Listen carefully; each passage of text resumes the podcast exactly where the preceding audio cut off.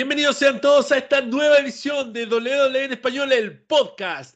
Temporada número 8, episodio número 1 y estamos acá con el Panda, con el Joche, con el Álvaro, celebrando el inicio de esta nueva temporada. Siempre después de WrestleMania, después de SummerSlam, después de la serie Los Sobrevivientes y después de Royal Rumble, comienzan las temporadas de WWE en español, el podcast. Ya son dos años compartiendo con ustedes y obviamente agradeciendo por todo el apoyo que siempre recibimos en todas las redes de podcast del mundo y también en YouTube. Vamos a saludar a nuestros auspiciadores. Vamos a partir con The Nerd Shop. Aquí está Joche Reigns representando a la tienda que tiene un concurso vigente para WrestleMania Backlash. Si tú quieres ganarte esa tremenda escena de Funko Pop que está mostrando el Joche que se ve borrosa porque tiene mal configurada la cámara, pero en fin, está maravillosa, es La Roca y Stone Cold Steve Austin en el ring de Monday Night Raw. Lo único que tienes que hacer es seguir los simples pasos en el Instagram de The Nerd Shop. Puedes seguirlo inmediatamente, ver la publicación, seguir los pasos y tú puedes ser el ganador de esa escena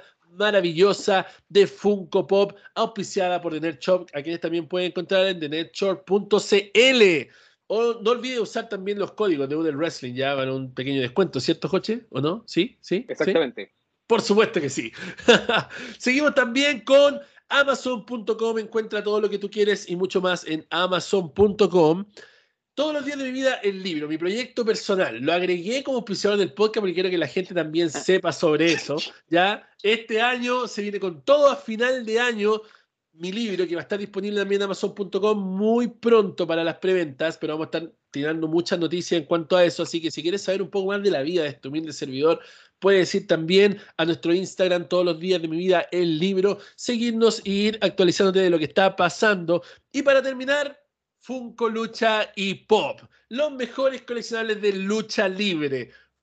Figuras, cinturones, todo lo que tú puedas pensar en cuanto a lucha libre, autógrafos y todas las otras cosas más de memorabilia, lo puedes encontrar en arroba Funko Lucho Pop en Instagram. Si vas de parte de la Universidad del Wrestling, vas a recibir obviamente un buen descuento del tío Funaki. Así que habiendo dicho eso, no hay presentación especial esta temporada, de verdad que les tengo que decir que me da paja que me presenten todos los putos capítulos, así que no va a haber más presentación personal ya, por si acaso, así que ahora simplemente me presento yo y le voy a dar la oportunidad a los chicos que se vayan presentando. Vamos a ir en el orden correcto de cómo tiene que ser la presentación. Tenemos entonces va el Panda, luego va el Joche y después va el Álvaro. Esa es la orden de intervenciones que vamos a tener hoy día. Para que ya lo tengan más o menos claro, eh, vamos a empezar inmediatamente con lo que son las noticias y el WrestleMania Fallout. Así que le vamos a dar el tiempo al Panda, al Joche y al Álvaro para que se presenten, saluden y comenzamos. Bueno, primero que todo, saludo a todos nuestros oyentes, a nuestros contenidos contertulios también. Eh, mi nombre es Alejandro Toro, eh, slash Matt Panda. Eh, fan de la Universidad del Wrestling, fan del wrestling desde muy pequeño y gran contertulio de este y cofundador del podcast. eh, año 2020, inicio de pandemia, todavía estamos ahí dándole duro. Así que eso, le doy mi paso a mi querido compañero. Hola amigos y fanáticos del wrestling. Aquí estamos en una nueva temporada de este hermoso canal y de esta hermosa familia Universidad del Wrestling. Esperamos llegar a sus hogares con todas nuestras locuras y con todo nuestro conocimiento del wrestling.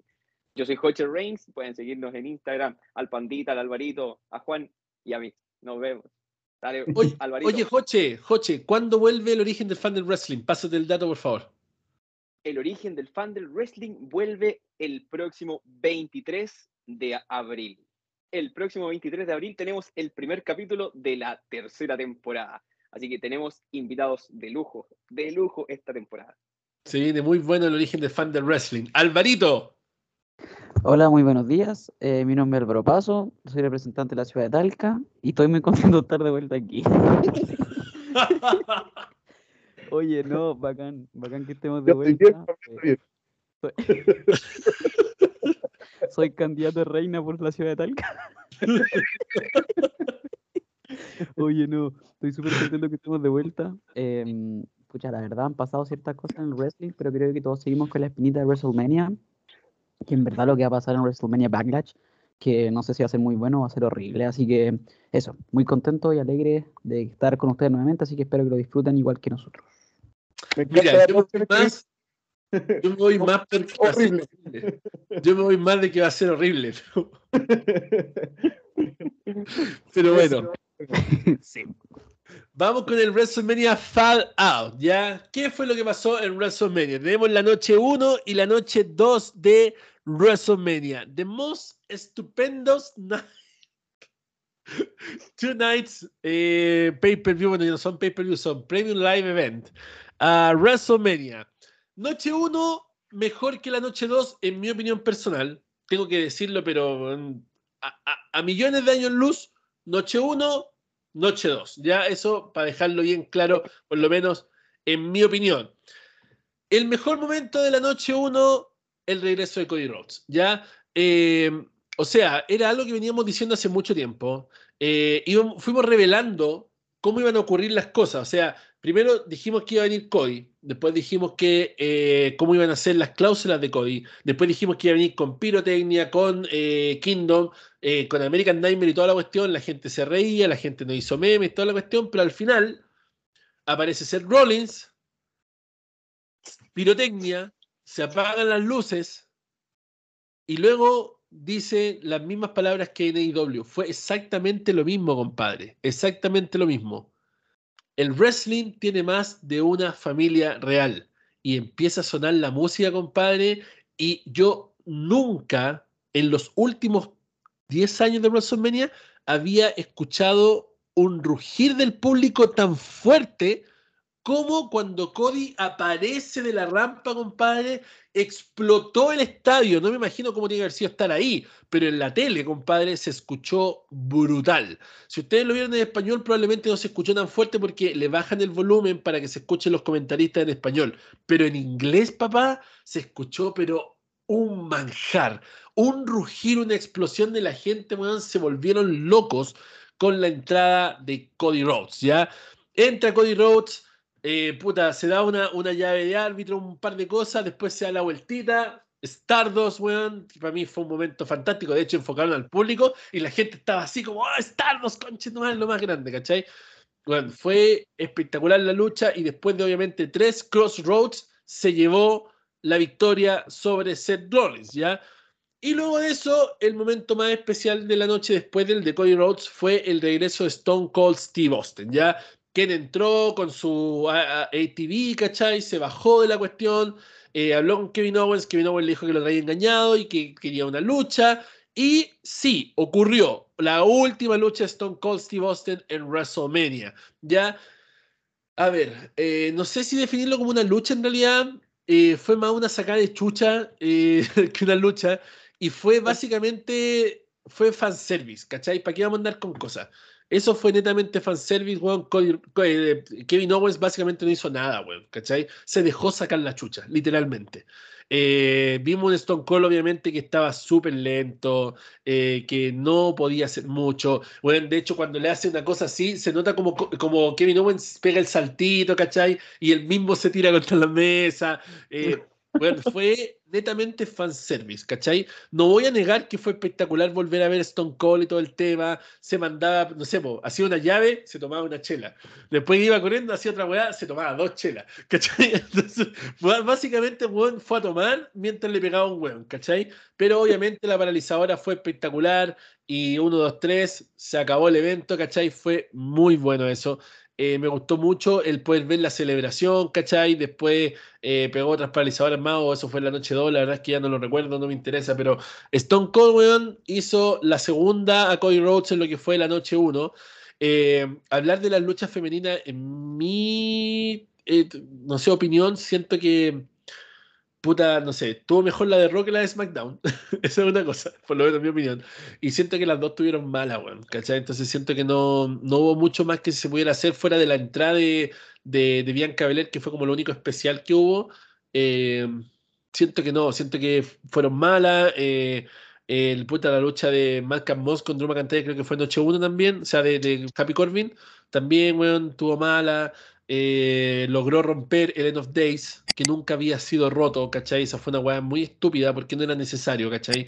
Eh, Y eso, yo creo que eso fue todo lo que aconteció en la noche 1, obviamente la presentación de Undertaker, que apareció en las dos noches. Eh, pero fuera de eso, no hubo nada más importante. Yo creo que para mí personalmente, de la noche 1 y de la noche 2, el momento más espectacular y la mejor lucha del evento fue Cody Rose versus Seth Rollins. Mi opinión, no sé qué van a decir los chicos más adelante, pero esa es mi opinión. Y en cuanto a lo que es la noche 2, puta, en la noche 2 trato de recordar cosas y lo único que recuerdo es el momento donde Wiman le sacó la chucha a Sami Zayn, dio más cara que Johnny Knoxville y le hizo, weón, un tremendo body slam que todos lo compararon con el de Hulk Hogan y Andrés Gigante a ese nivel, weón. un grande Wiman, weón. Eh, se llevó la victoria Johnny Knoxville sobre eh, Sami Zayn. Y luego de eso, honestamente, tampoco sé qué mucho más nombrar porque la noche, weón, estuvo muy plana, ¿cachai? Como que siento que hubieron muchos combates de mierda, esto del nuevo día, que iba a ser la noche 1 y lo mandaron a la noche 2 porque no hubo tiempo. Fue una weá muy necesaria, ¿cachai? Este uso que le están dando a, a Pete Dunne como Botch, que es como ese, ese weón, lo dije la otra vez, como ese gnomo de los Simpsons, weón, que eh, irlandés que se cura, weón, y que quiere pegarle a todo el mundo, una weá muy estúpida. Eh, puta, ¿para qué hablar de.? No, no, no, siento que no. Siento que todo fue muy malo y al final tenemos la lucha eh, Winner Takes All, la lucha más grande en la historia de WrestleMania, la más grande en la historia de WrestleMania, lo digo con tremendas comillas, donde vemos otra lucha más básica entre Roman Reigns y Brock Lesnar. Eh, un resultado de mierda.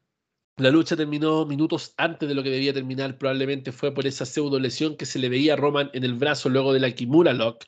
Ah, pero honestamente, fue una lucha, ese mismo, exacto. Pero fue una lucha de perro, weón, ¿cachai? Yo creo que fue la peor lucha en toda la historia de Roman versus Brock. Esta fue la peor lucha de todas. La peor de todas. Y lamentablemente, lamentablemente, y lo digo así por lo que significa y por cómo hemos pre, como hemos predicho todo lo que va a pasar con Roman Reigns desde ahora, lamentablemente Roman Reigns se lleva la victoria, triunfa sobre Brock Lesnar, y de esta forma sale con los dos cinturones levantando así nomás el universal y el otro por lo alto. Eh, se va de WrestleMania con ambos cinturones, desaparece eh, Brock Lesnar. Y ahora quiero aprovechar de hacer un comentario más creativo, porque ya sabemos que tanto eh, Brock Lesnar como Ronda Rousey están confirmados para WrestleMania Backlash. Eso ya está confirmado. Ya no sabemos cómo lo van a involucrar ahora con esto de Shinsuke Nakamura que apareció. No sé cómo van a involucrar a Brock Lesnar ahora, pero ¿cómo lo haría yo? Porque, puta madre, e, e, se ve venir que viene la lucha de vuelta otra vez esta misma mierda. Ojalá que no, ojalá que no, ¿cachai? Porque yo, yo personalmente, yo ya lo hubiera dado como terminado. ¿Cachai? Yo con esto que pasó en WrestleMania, yo daría este feudo como terminado.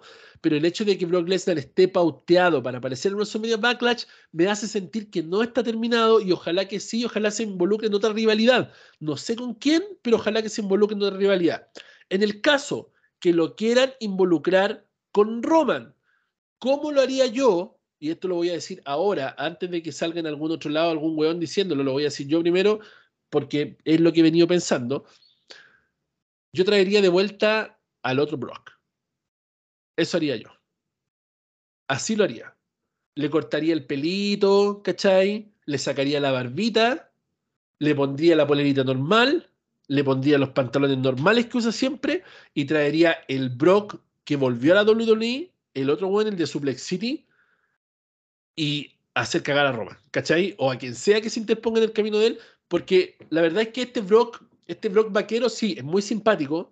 Creo que yo he disfrutado mucho esta nueva corrida de Brock Lesnar como tipo full time, porque ha estado básicamente full time, aunque no pelea en los Royals SmackDown, ha aparecido en básicamente cada show. Es cierto que disfruto mucho esta nueva faceta del Brock Lesnar que abraza a la gente, que se saca fotito y toda esta mierda. Pero, pero después de lo que pasó en WrestleMania y después de lo que ha pasado entre este feudo Roman y Brock, siento que la única forma de que Brock se vea involucrado nuevamente en una rivalidad creíble donde él pueda ser un destructor de verdad es que vuelva el otro Brock. El Brock que, que, que, todos conocemos, el que viene de la UFC, este weón que viene sin esa sonrisita, ¿cachai? Quiero el Brock Hill, quiero el Brock que entra y le saca la cresta a quien sea, ese es el único Brock que podría de alguna forma creíblemente hacer algo, porque si traemos a este Brock buena gente de nuevo, abrazable y todo, no le compro nada, ya como que ya no, después de la paliza que le dieron, no, ¿cachai? Es cierto que se usó eh, la patada en los huevos y también se usó el, el fan de Serrino, weón, se usó la patada en los y se usó el cinturonazo en los hocico para poder ganar. Es cierto que se usaron esas cosas, pero así todo siento que necesito ver un Brock más agresivo, necesito ver un Brock más destructor, necesito ver un Brock que no tenga compasión, que si se va a pitear a alguien que haga cagar a los usos primero en el backstage y que cuando el, Roman diga, weón, que vengan los usos, ¿dónde están los usos? Y muestren una, una cámara, los usos tirados así, weón, en el backstage, weón, hechos mierda. Eh, Paul Heyman llamando a seguridad, suena la música de Brock, Brock viene sin barba, viene con el pelo corto y sale corriendo, weón, en carrera, empuja a Paul Heyman, le saca la concha de humana a Roman, así te lo creo. Así te lo compro. Así podéis venderme otra lucha de mierda más entre Brock y Roman, pero obviamente con un resultado diferente, ¿cachai? Porque estamos yendo camino a Money in the Bank y lamentablemente mucha gente ve como una opción de que Roman se desprenda de los títulos el Money in the Bank. Siento que no es una buena opción, porque después de un reinado tan fuerte que ha tenido Roman Reigns, un reinado tan imponente, tan poderoso, tan, tan, tan activo, no puede perder si no es por conteo de tres o una humillación directa. No puede ser así como, oh, weón, que el maletín y se llevó el cinturón y salió corriendo. No, no. Tiene que ser una lucha buena. Un buen clutch donde sacan la chucha y donde al final el weón termina planchado en la lona y le, y le ganan, ¿cachai? No sé. El único que creo que podría hacer esto, si no es La Roca, podría ser ese Brock, ¿ya? Porque el Brock vaquerito yo creo que ya murió, ya era toda esa mierda, entonces lo que Brock necesita ahora es reinventarse, que llegue alguien y le diga, ¿sabes qué, weón? Para poder ganar esto, para poder terminar con esto, tienes que volver a tus orígenes y tienes que ser un destructor, tienes que ser la bestia. Deja toda la amabilidad de lado y anda por lo que es tuyo. Eso es lo que necesita Brock. Entonces, no sé, eh, noche 2, una mierda la mayoría del evento. Eh, luego hay que mencionar también la lucha de Pat McAfee con Austin Theory, que es otra cosa que se me había ido. Eh, bueno, vuelvo a decirlo. Pat McAfee, una maravilla. Siento que la mejor celebridad que haya pasado por la historia de la lucha libre en cuanto al ring, Pat McAfee. No, no, hay, no hay discusión. A lo mejor para hacer otras cosas pueden haber sido otro, pero en el ring, in ring, Pat McAfee, no hay otro espectacular como lo hizo Austin Theory también fue espectacular. Vimos la victoria de Pat McAfee de hecho toda la gente coreando la canción de Pat McAfee cuando de hecho hasta en Raw la gente estaba coreando la canción de Pat McAfee. Aparte que entró con las mijitas ricas de las cheerleaders weón qué mejor weón no. Pat McAfee 20 de 10 y God. Eh, y luego weón cuando ya termina la lucha cuando termina la lucha Vince McMahon se saca la weadita se sube al ring y comienza una lucha con Pat McAfee, ¿ya? Una lucha obviamente llena de intervenciones, una lucha más sucia que la cresta, y obviamente se lleva la victoria. Vince McMahon, a sus 76 años, entra al ring y derrota a Pat McAfee, ¿ya? Obviamente cuando ya estaban celebrando, suenan los cristales, aparece Stone Cold Steve Austin y le aplica la peor paralizadora de todos los tiempos. Hay, que decir, hay que decir que Vince nunca ha vendido bien las paralizadoras, jamás en la vida, pero esta weá fue la weá más mala de la historia. ¿Cachai? La weá, más horrenda de la historia. Hasta, bueno, hasta Stone Cold, eh, Stone Cold estuvo todo el rato siendo super PG pero después de esa paralizadora, el weón hizo esto y se cagó de la risa y se tomó dos chelas. Fue como, weón, mierda. ¿Vieron, ¿vieron el video de, de, Mick Foley, weón, cagándose la risa en vivo e en directo? Sí, sí, sí, ¿Cachai? Entonces al final, weón, esos fueron como los momentos rescatables de la noche 2. Pero honestamente, vuelvo y repito, noche 1, noche 2. Y nada, pasemos a los chicos, ya estoy cansado de hablar tanto, weón. Panda, Joche y Álvaro. Mira, sabéis que eh, lo habíamos dicho en, en, otros podcasts que el regreso de Cody iba a ser prácticamente el 60% de lo más hypeado que tenía este WrestleMania. Eh, esta lucha entre empresas, esta, esta pseudo traición que, que, iba a ser Cody entrando nuevamente al WWE, siento que, que, cumplió todas, por lo menos mis expectativas las cumplió acá la vida. Quiero contar una anécdota. Ese, en ese mismo día, mi cuñado estaba de cumpleaños y yo fui al cumpleaños de, de mi cuñada a su casa y, y, puse la tele y puse el show ahí, estaban todos cantando el cumpleaños feliz, yo estaba viendo la lucha libre y llegaron los amigos de mi cuñado y todos también habían visto la lucha libre en su momento, pues, ¿cachai? Y ellos me preguntaban por qué tan expectante, por qué yo estaba ahí viendo, y yo decía, es que va a volver, tiene que volver alguien. Y decía, y lo más probable es que vuelva Cody Rhodes. y todo así como, ah, qué bacán, Cody Rhodes, yo me acuerdo de Cody Rhodes, Cody Rhodes esto, Cody Rhodes aquello. Loco, que no ven nunca lucha libre, pero en, su, en algún momento de sus vidas vieron la, la carrera de Cody Rhodes, eh, estaban hypeados conmigo viendo la wea ahí, venían al cumpleaños de mi cuñado y al final se quedaron viendo el show conmigo. Y, y la wea que fue muy, muy especial porque salió Cody Rhodes y, gritamos todo, así como, wow, la wea bacán, Cody Rhodes y la canción que todos le reconocían, porque Kingdom es muy famosa, aparte de, de ser la entrada de, de Cody Rhodes, Kingdom es una canción muy famosa, que me encanta, y yo, que, yo encuentro que lo hicieron muy bien en la WWE. Siento que lo, lo, lo manejaron bastante bien con el tema de los spoilers, siento que lo hicieron bastante bien. Agradezco a Tony Khan que no haya spoileado la weá, porque conociéndolo. Pero es que de hecho lo spoileó, pues, weón. Chris Jericho también, los weones lo spoilearon. O sea, claro, sí, pero, porque Jericho dijo que el weón había firmado con WWE. Sí, pero pero en ningún momento dijo que iba a, ser, iba a estar en la noche de WrestleMania. Ese es el tema, claro. Ese es el tema. Entonces, yo, eh, todos sabíamos que había firmado, pero no sabíamos cuándo iba a debutar. Todos, algunos pensaban que iba a debutar en la noche posterior, o sea, en el primer Raw, el Raw más importante del, del año, que sería el post-WrestleMania. Y bueno, vaya para suba, me encantó la noche 1, ¿cierto? Que estuvo redondita. Hubo peleas de mierda, sí, eso lo sabemos todos, y siempre hay una lucha de mierda. Eh, pero creo que fue la de eh, Ronda Rousey con Charlotte Flair, creo que estuvo la noche 1. Sí. No me gustó. La verdad que no me gustó. Siento que, no sé, no, no me gustó para nada. Ni, ni, el, ni el resultado ni la lucha en sí. Y la noche 2, para mí lo que la salvó fue el tema de Pac McAfee. Siento que fue lo mejor de la noche. Me encantó el segmento entero. Me encantó que, que Big Man se, se, se pusiera a pelear ahí mismo. Eh, la reacción del público, siento que esa, ese segmento en particular estuvo muy redondo. Eh, después yo en algún momento dije, va a salir, eh, tiene que salir de nuevo el Stone Cold, porque esto tiene que terminar así. Si no sale Stone Cold, no, no va a ser un buen segmento. Sí, porque el abuso del jefe, pues, weón. Histórico, remake de lo, del famoso feudo que tuvieron Stone Cold y la autoridad en ese tiempo, que era Mix McMahon, creo que fue hermoso. Eh, cómo vendió la, la paralizadora el Lasting Theory fue también 10 de 10. Me recordó la, a las mejores vendidas de la Roca en su momento también. Eh, y, y, eso, yo encuentro que, a ver, WrestleMania me, me gustó. Eh, siento que lo pudieron haber hecho mucho mejor, sobre todo con Brock y, y Roman. Mira, yo creo que lo podrían haber hecho mucho mejor si hubiera sido una pura noche. Es que, perro, lo que, pasa, lo que pasa, perro, es que esto es un negocio y todos sabemos que es un negocio. Y desde que empezaron, porque esto empezó el tema de la pandemia, el tema de la pandemia empezaron con la cuestión de la noche 1 y la noche 2. Y le fue bastante bien, ¿cachai? Fue bastante bien. El, el público prácticamente es el mismo. Eh, no me refiero al, al público que va a ver el show, sino que al público que lo está viendo. Entonces, doble campañas publicitarias, doble ingreso. Eh, le das oportunidades a gente que no tenía eh, oportunidad alguna de estar en WrestleMania y eso igual se agradece un resto, ¿cachai? Eh, por ejemplo, yo considero que si hubiera sido una sola noche, habían varios que no hubieran peleado. Por ejemplo, Homos con Bobby Lashley yo creo que no tenían cabida en este WrestleMania. Pero esa weá es una mierda de lucha también, pues weón.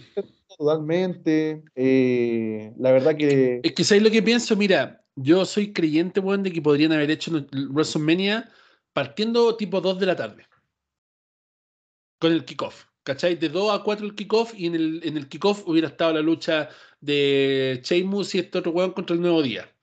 Homos contra Bobby Lashley. Eh, lo uso defendiendo los campeonatos en pareja contra otros weones. Esas tres luchas en el kickoff.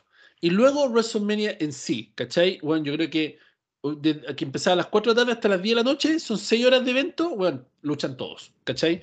Y, y, hacemos el día de WrestleMania como corresponde, pero esta weá de hacer dos noches, weón. Claro, comercialmente hablando, es un suceso, es la raja, todo lo que tú queráis. Pero honestamente, weón, para los fanáticos, para mí, por ejemplo, que tengo la opción de todos los años ir a WrestleMania porque vivo acá, es una mierda, ¿cachai? Porque yo prefiero, weón, yo prefiero, eh, no sé, no tener que meterme al estadio con 78 mil weones dos días seguidos, ¿cachai? Prefiero, weón, no sé, el, el día viernes ir a SmackDown, el día sábado ir a Takeover y el día domingo ir a WrestleMania. ¿Cachai?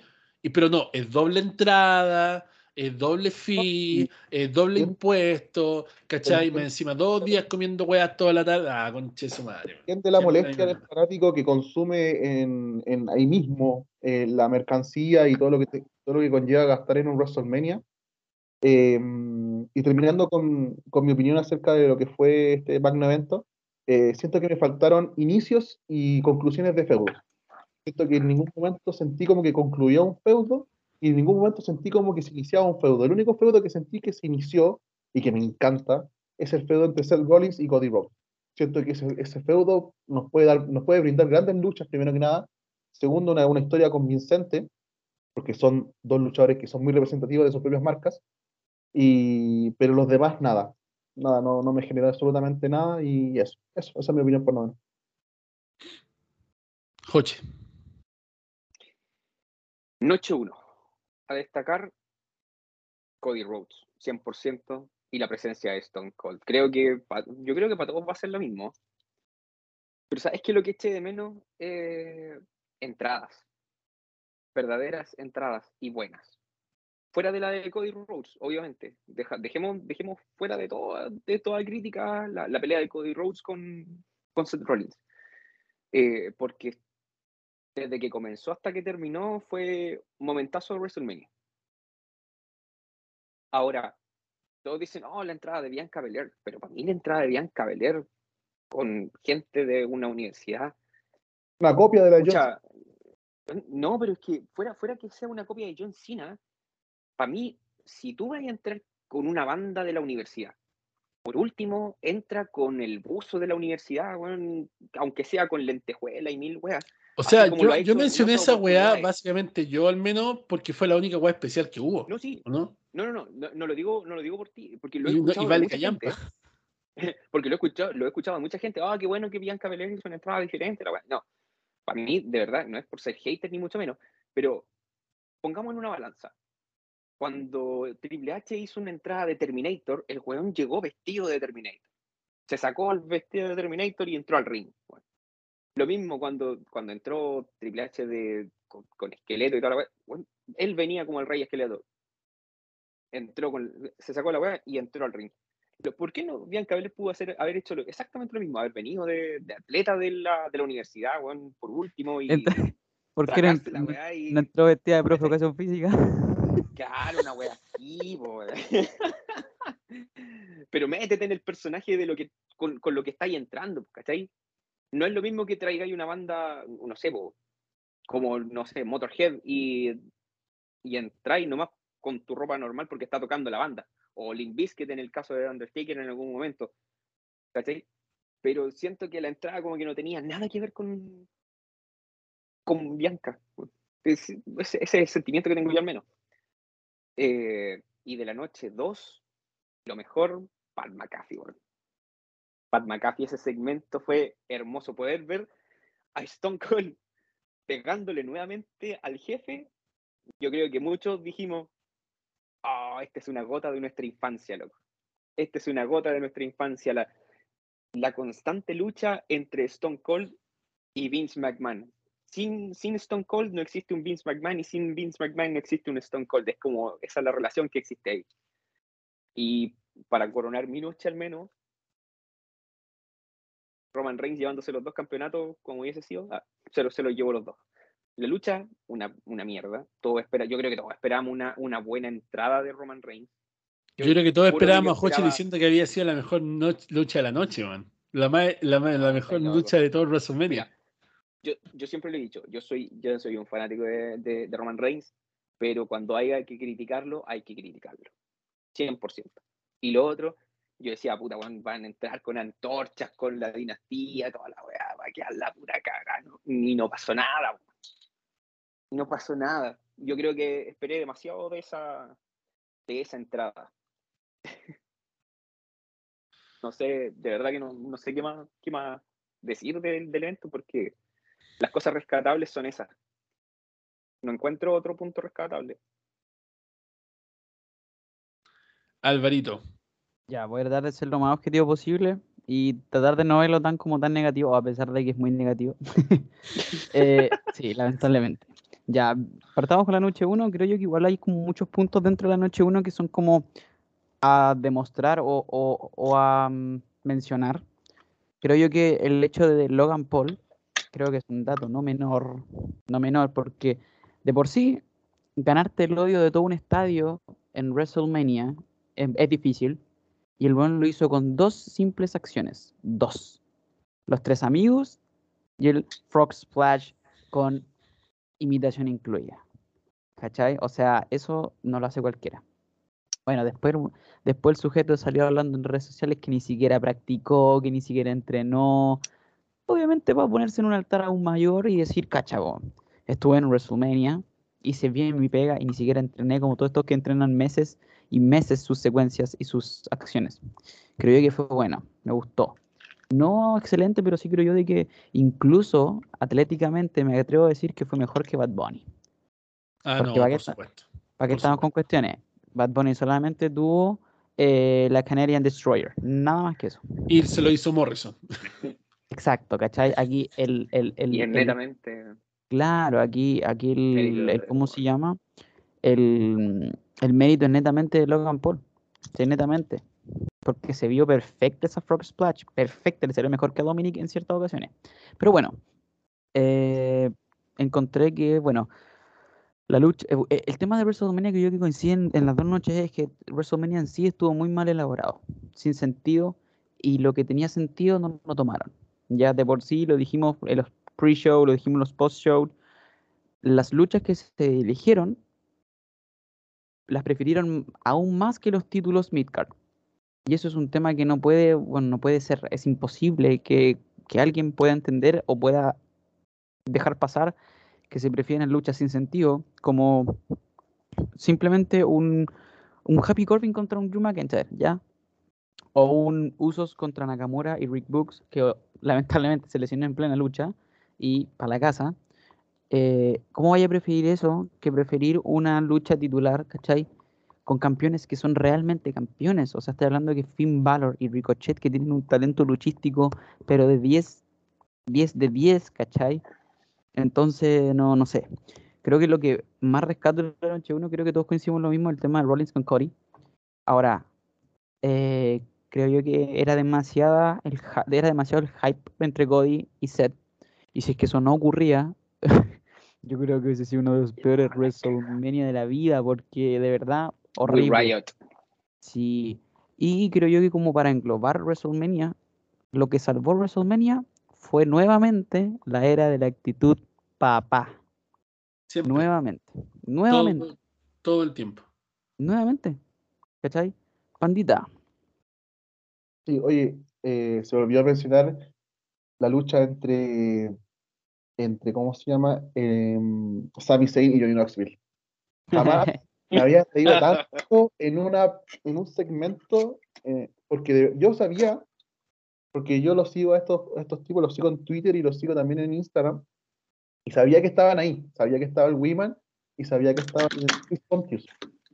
Pero lo que no sabía es que se iban a poner a imitar las cosas que hacían en Jackass, como por ejemplo la mano gigante o, o el weón saliendo en pelota bailándole. Este, eh, el tema de, Party la, Boy. de la- Party Boy. de las- Party Boy, la- Party Boy. las trampas de ratones. La, la verdad que vi- me vi toda la lucha y no paré de reír en ningún segundo. Mucha gente, y esto lo quiero, esto ya va en serio, mucha gente estaba criticando a, a Vince McMahon por, por hacerle pasar esta vergüenza a Sami Zayn. Y todo lo contrario. Él solamente pone a grandes luchadores con los que tienen mucha confianza a luchar con personas que no son parte del wrestling, porque si, si les- se lo lesiona, por ejemplo, a Johnny Knoxville o a cualquier, a cualquier estrella, eh, se puede generar un conflicto enorme. Entonces, eh, Vince solamente elige a, grandes eh, luchadores y a grandes personas para poder hacer estos segmentos.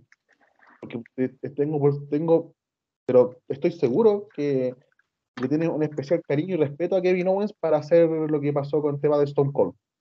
Porque ni- no cualquier luchador puede, puede hacer lo que hizo Kevin Owens, que es hacerse, por así decirlo, humillar por, por una leyenda, eh, ejecutar los movimientos de manera correcta, eh, siempre cuidando a, su compañero y eso a que la gente lo, tenga en consideración porque muchos piensan que fueron humillados y totalmente lo contrario.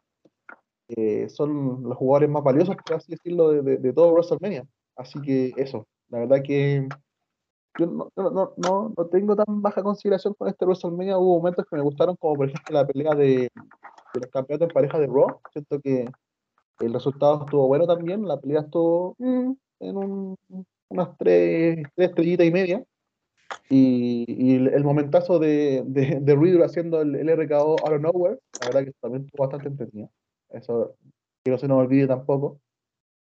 Em, y lo otro es eh, el tema de la, la traición de, de MVP a, a Bobby Lashley, que también es muy interesante, que, que también nos puede abrir una, una ventanita ahí para un, un feudo bastante largo. Em, y también que no se nos olvide el tema de Edge y AJ Styles. Creo que, que la pelea puede haber estado mejor, sí. Vimos lo mejor de los repertorios de ambos, sí, también. Y el tema del stable que se está armando eh, Edge, eh, puede también estar muy interesante. Siento que si recluta a Rhea Ripley, si recluta a Finn Balor, creo que puede ser un, un stable muy, muy, muy eh, dominante y siento que pueden darle una lucha muy, muy buena a, a Roman Reigns y al, Bloodline. No sé qué piensan ustedes. Pucha, no sé, siento que, que estaría como muy, muy encima para hacer algo así, pero, pero claro, puede ser interesante de alguna forma eh, este stable con Rhea Ripley y ¿quién más? Alguien más mencioné esa vez en el live, weón, que podría ser reclutado, pero no era este, bueno, Tomaso Champa. Tomaso Champa también podría, para mí sería algo bueno. Eh, hablamos de esa weá en el live, weón, ¿cachai? Que eh, era lo mismo. Básicamente, cuando tú pierdes, a veces ganas, ¿ya? Y esa es una cuestión que la gente no entiende mucho, pero que esto le ocurrió a Sami Zayn y a Kevin Owens. ¿Cachai? Cuando tú pierdes, ganas. Porque honestamente, el hecho de no haber puesto los campeones mid-card en WWE WrestleMania me parece una mierda horrible. Haber puesto luchas de mierda como la del New Day y no haber puesto a Ricochet o a Finn Balor, bueno, me parece una weá estúpida. ¿Cachai? Pero imagínense que incluso con eso estuvo Sami Zayn en WrestleMania y Kevin Owens. Y no solamente eh, tuvieron eh, una participación, tuvieron una lucha, ¿cachai?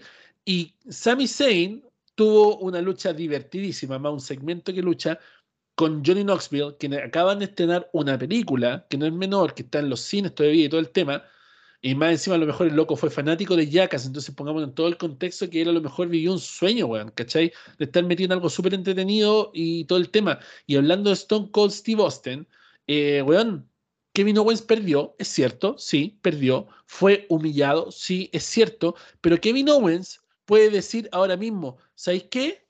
Tenemos dos cosas pasando. Primero, retiré a Stone Cold Steve Austin. Yo, no La Roca, yo lo hice. Más encima, eh, estuve en el main event de WrestleMania.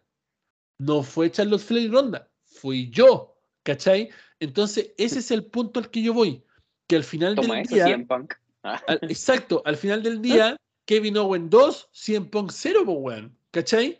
Porque Kevin Owens estuvo en el main event de WrestleMania, 100 Punk no. Kevin Owens luchó con Stone Cold, 100 Punk no, ¿cachai? Entonces al final del día, weón, tú tirarle un montón de mierda a estos luchadores o a incluso a Vince McMahon, pero en este caso, tú ganas cuando pierdes. ¿Cachai? Así que esa es una lección que muchos deben aprender, sobre todo en el mundo de la lucha libre. Álvaro. Oye, creo que la infinidad de memes que hay contra CM Punk, es impresionante. Lo han hecho pico en todos lados. No, entre el lado de, de, mm, de Cody Rhodes, así como, weón, que el, el meme, el típico meme, el papá pegándole al niño en los Simpsons, así como, ay, Ah. tú, weón, rencoroso. Como, weón, Cody Rhodes también tuvo un millón de razones, weón, para irse a la mierda, y aún así tuvo la mente creativa y la mente, la mente de negocios para poder volver, weón. Que bueno, después vamos a hablar de eso como, como, como en, en sí el, el- el regreso de Cody Rhodes, Sí, vamos a hablar de eso más adelante. claro. Y todos Pero los como memes que terminar. salieron de Goldberg.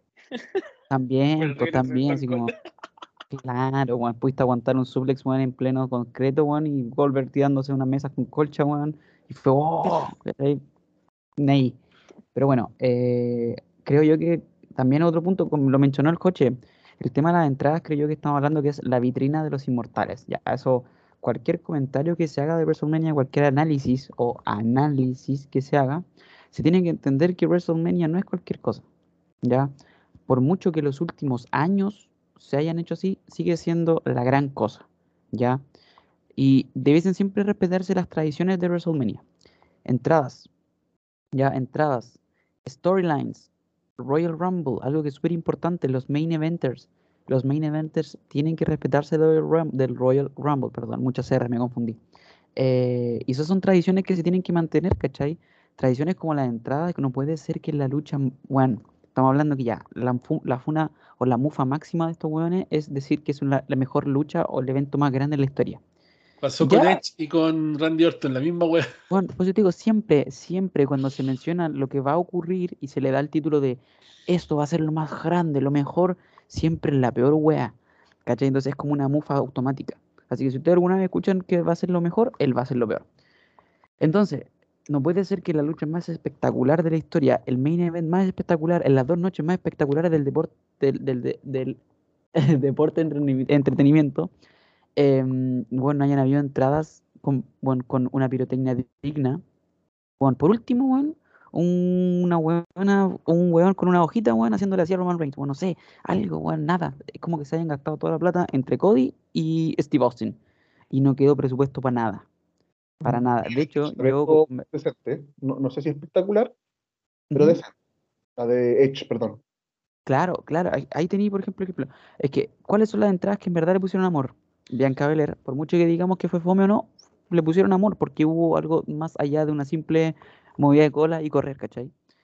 Mm. Eso, Edge, que en verdad Edge ya todas sus entradas son buenas, ¿cachai? Con esta entrada tipo The Brute también es muy buena, entonces también como que sale un poco de lo, de lo cotidiano.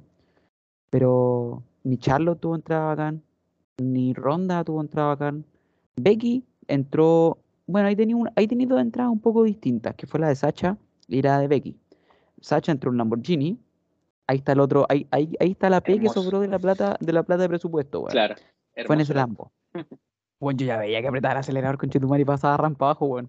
Pero bueno, eh, y, el, y el Jeep, y el Jeep de Becky, que fue tipo Batista, cuando entró en WrestleMania 35. Que fue prácticamente la misma entrada, solo que aquí no le alcanzó el presupuesto para más Jeep y fue uno puro. Claro. Pero bueno, ese fue como en verdad el presupuesto de entrada y en verdad yo lo encontré como muy poco amor al evento en ese sentido, ¿cachai? Eh, no sé, yo vi videos, ¿cachai? De gente reaccionando en vivo en el evento y todos decían así como, ¿y este es el final? Así como, ¿esto es? ¿No hay más? ¿No hay pirotecnia especial más allá de lo típico que se hace en cualquier evento al final? No hubo Acknowledge Me. Nada, ¿cachai? O sea, entiendo ya una lesión, pero the show must go on. Debís haber mínimo una seguidilla de, de, de como líneas de eventos, así como lo hemos hablado. El Acknowledge Me, o no sé, una presentación de Paul Heyman especial al final, no sé, algo. Algo que, que haya salido un poco de la línea normal, pero no se hizo nada.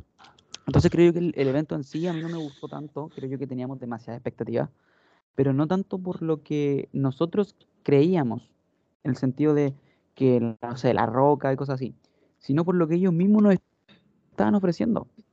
¿Cachai? O sea, si tú me ponías en la mesa que iba a tener un Edge contra un AJ Styles, ¿cachai? Como prácticamente un once in a lifetime moment, que me vendió una hueá horrible, que con suerte tuvieron entrada digna, y lo más interesante de Styles fue que se rompió la cara. O sea, ¿qué onda, cachai? Es como, pucha, tú me estás ilusionando a mí, no es que yo me esté ilusionando a mí como muchos dicen de que, claro, nosotros nos ponemos las metas muy altas, no. Aquí fue que el producto que se ofreció no fue el acorde, ¿cachai? Pudo haber sido mucho mejor, ¿cachai? Pudo haber sido muchísimo mejor. Creo yo que hay detalles que, mira, lo conversamos con el Juan, creo que fue en el post-show que estuvimos los dos. Cuando uno habla de una lucha, no es solamente la, las promos, no es solamente la storyline previa, sino es lo que también se cuenta dentro del ring. ¿ya? Y por mucho que antes de eso haya sido malo, la lucha en sí puede mejorar si es que se cuenta dentro del ring algo bueno. ¿Cachai? Porque Sí. muchas veces lo que ha ido de ahí para atrás ha sido asqueroso. Pero ¿sabéis qué? Después cuando empiezan a luchar, tú decís, oye, mira, claro, aquí hay química, aquí hay una historia que se está contando, aquí hay algo más y hay un poco de cariño más en la lucha. Pero lamentablemente tampoco se vio en todas, ¿cachai? Rescato lo mismo que dice el Pandita, el tema de RK Bro y la lucha en equipos, que en verdad a mí me encantó. Lo único malo fue que le dieron pantalla al weón de Stevenson, que en verdad creo que le han dado demasiada pantalla. Y si es que no llega a ser lo que en verdad es, bueno, que penso que le hayan dado dos noches de WrestleMania a Gable Stevenson y que no haya sido nada, ¿cachai? Yo creo que weón no va a cumplir las expectativas.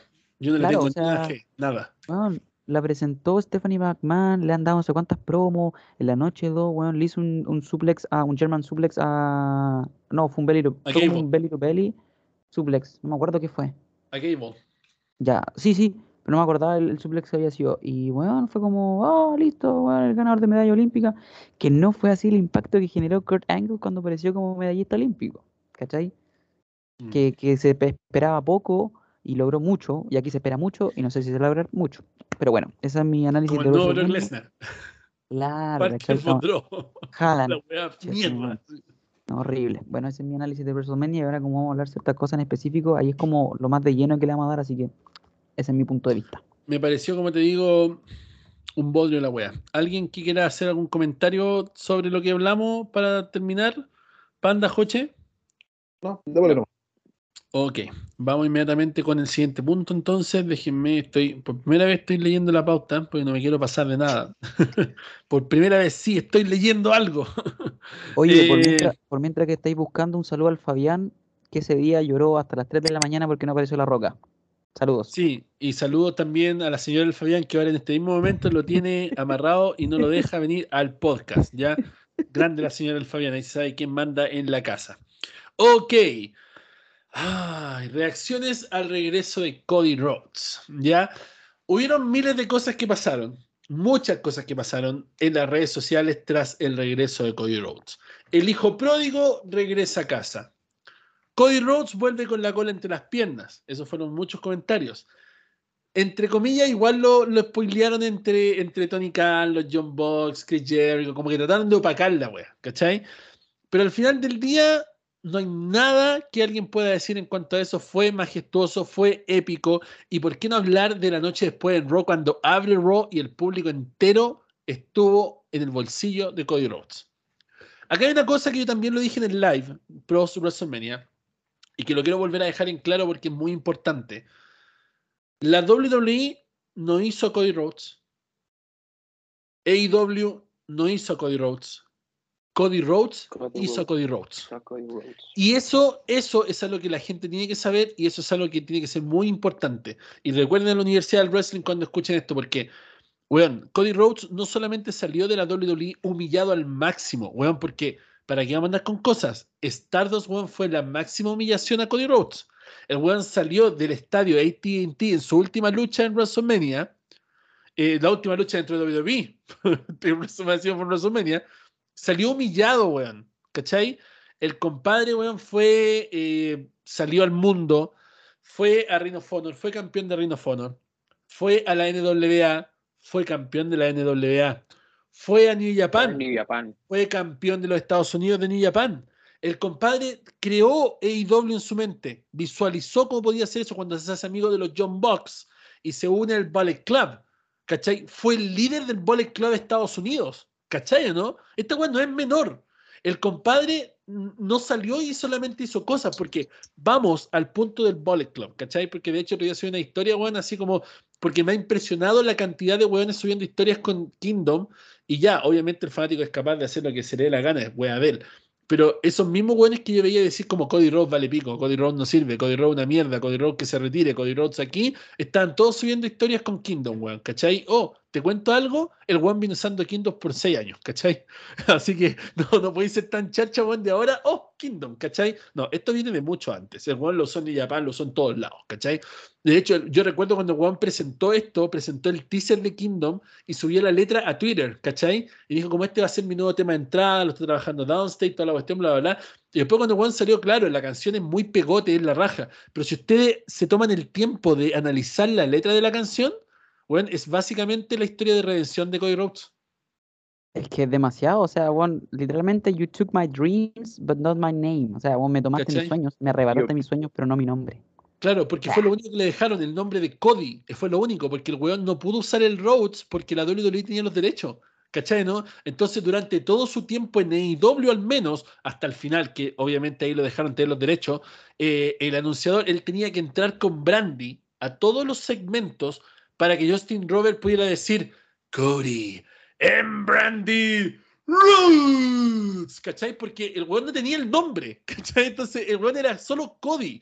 Y el weón se hizo un personaje, el American Nightmare, ¿cachai? Con el pelito negro y todo, y después el weón se reinventó, se tiñó el pelo igual que el viejo, y se tatuó el Dream acá, y se tatuó la weá acá en el cuello, creó su propia escuela de lucha, que es la Nightmare Factory, que se la pasó a Cutie Marshall, que es el actual dueño ahora, que tiene contrato con AEW. De hecho, en este mismo momento, la escuela de AEW tiene el logo de Cody Rhodes, el que tiene tatuado en el cuello, y va a ser así por los próximos tres años por el contrato que dure la Nightmare Factory ahí.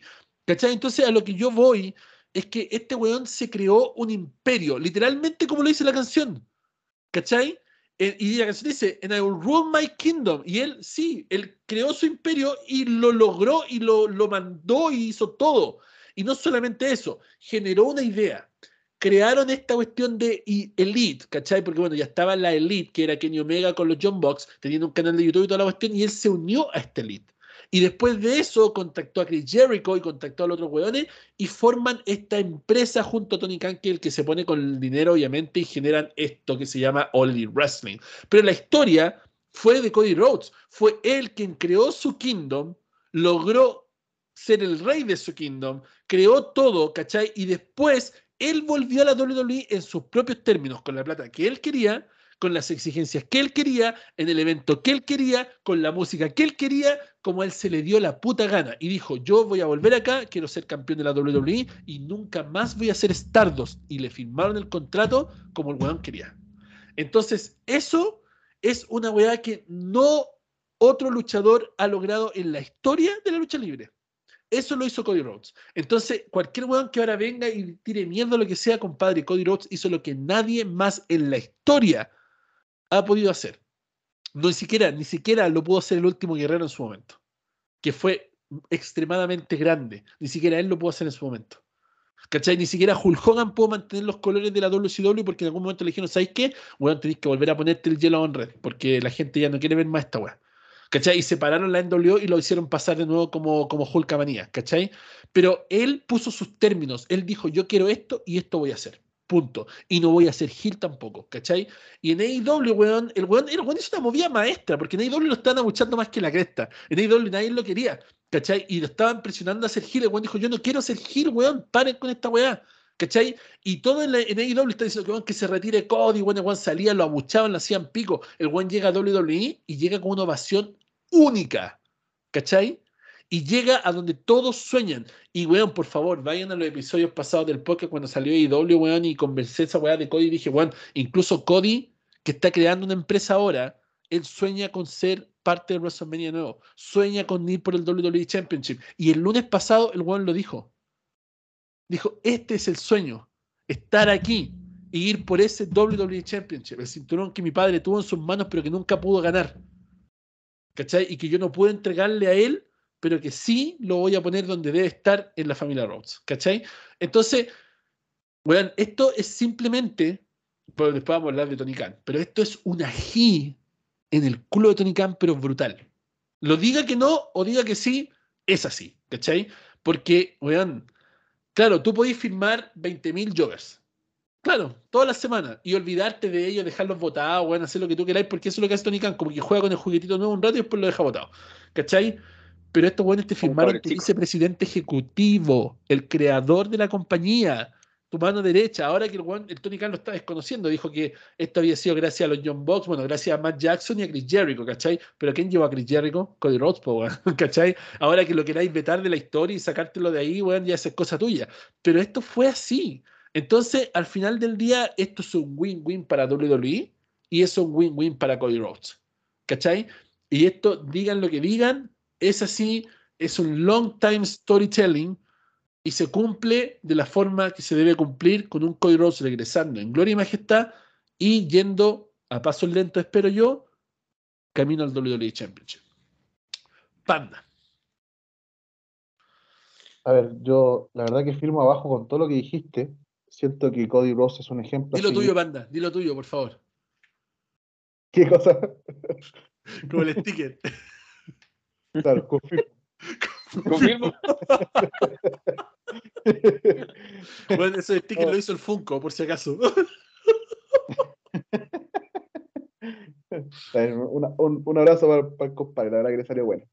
Eh, no, pero hablando súper en serio, yo siento que, Cody Rhodes eh, dejó de lado todo, toda la mierda que le iba a caer si se cambiaba de empresa siento que no fue una decisión fácil, siento que tiene que haber consultado con su mujer, tiene que haberlo consultado con su familia. Em, creo que peleó un contrato digno de él.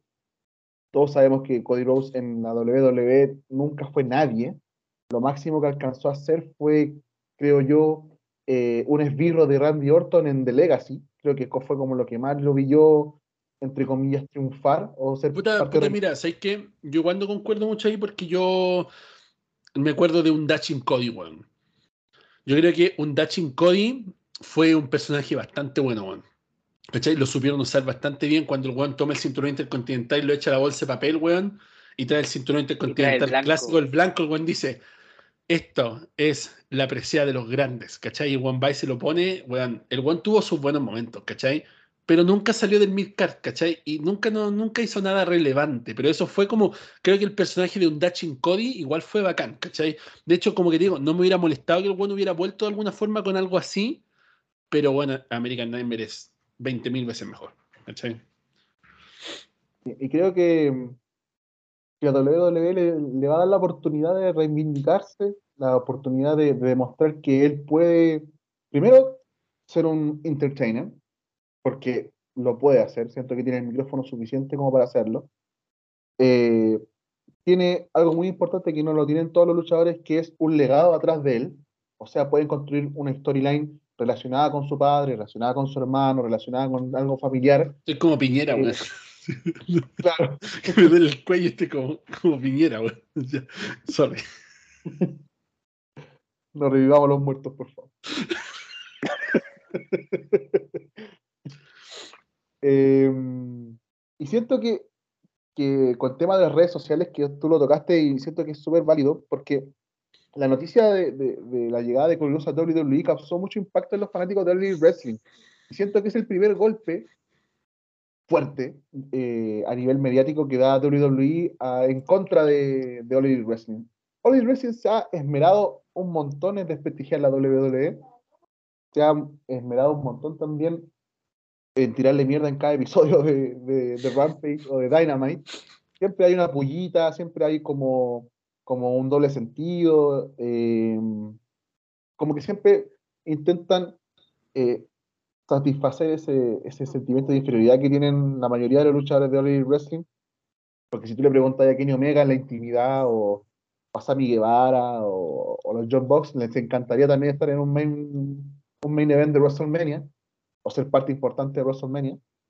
Eh, pero esto yo creo que fue un, no sé si un golpe de knockout, pero sí un derechazo que, que Elite Wrestling le va a costar pararse de, de- de este fetón. Eh, no lo pudieron lograr con CM Punk, no, desestabil- no desestabilizaron en ningún momento a WWE con la llegada de CM Punk. Eh, tampoco lo hicieron con Chris Jericho, tampoco lo hicieron con eh, The Limitless, ¿cómo se llama el, el- la? Lee. Keith Lee. Keith Keith Lee. O sea, bueno, con lo de Cien Pong, igual tenéis que recordar, weón, que se echaron al pico el verano de Cina, weón. Así te lo, así te lo cagaron, lo cagaron entero. Pero, pero Cena no, no- en ningún momento es parte, eh, o sea, es parte importante de la historia de WWE, pero en este momento no es parte importante del roster, ¿cachai? Eh, era como, opacaste verano la llegada de. Cena, opacaste la llegada de Cena, ya, Cena puede que llegue una vez al año, ya, pues, semi importante, pero, loco, estamos hablando de 100 Punk, o sea, 100 Punk, si, lo hubieran hecho bien, 100 Punk se hubiera cargado todo el año de WWE.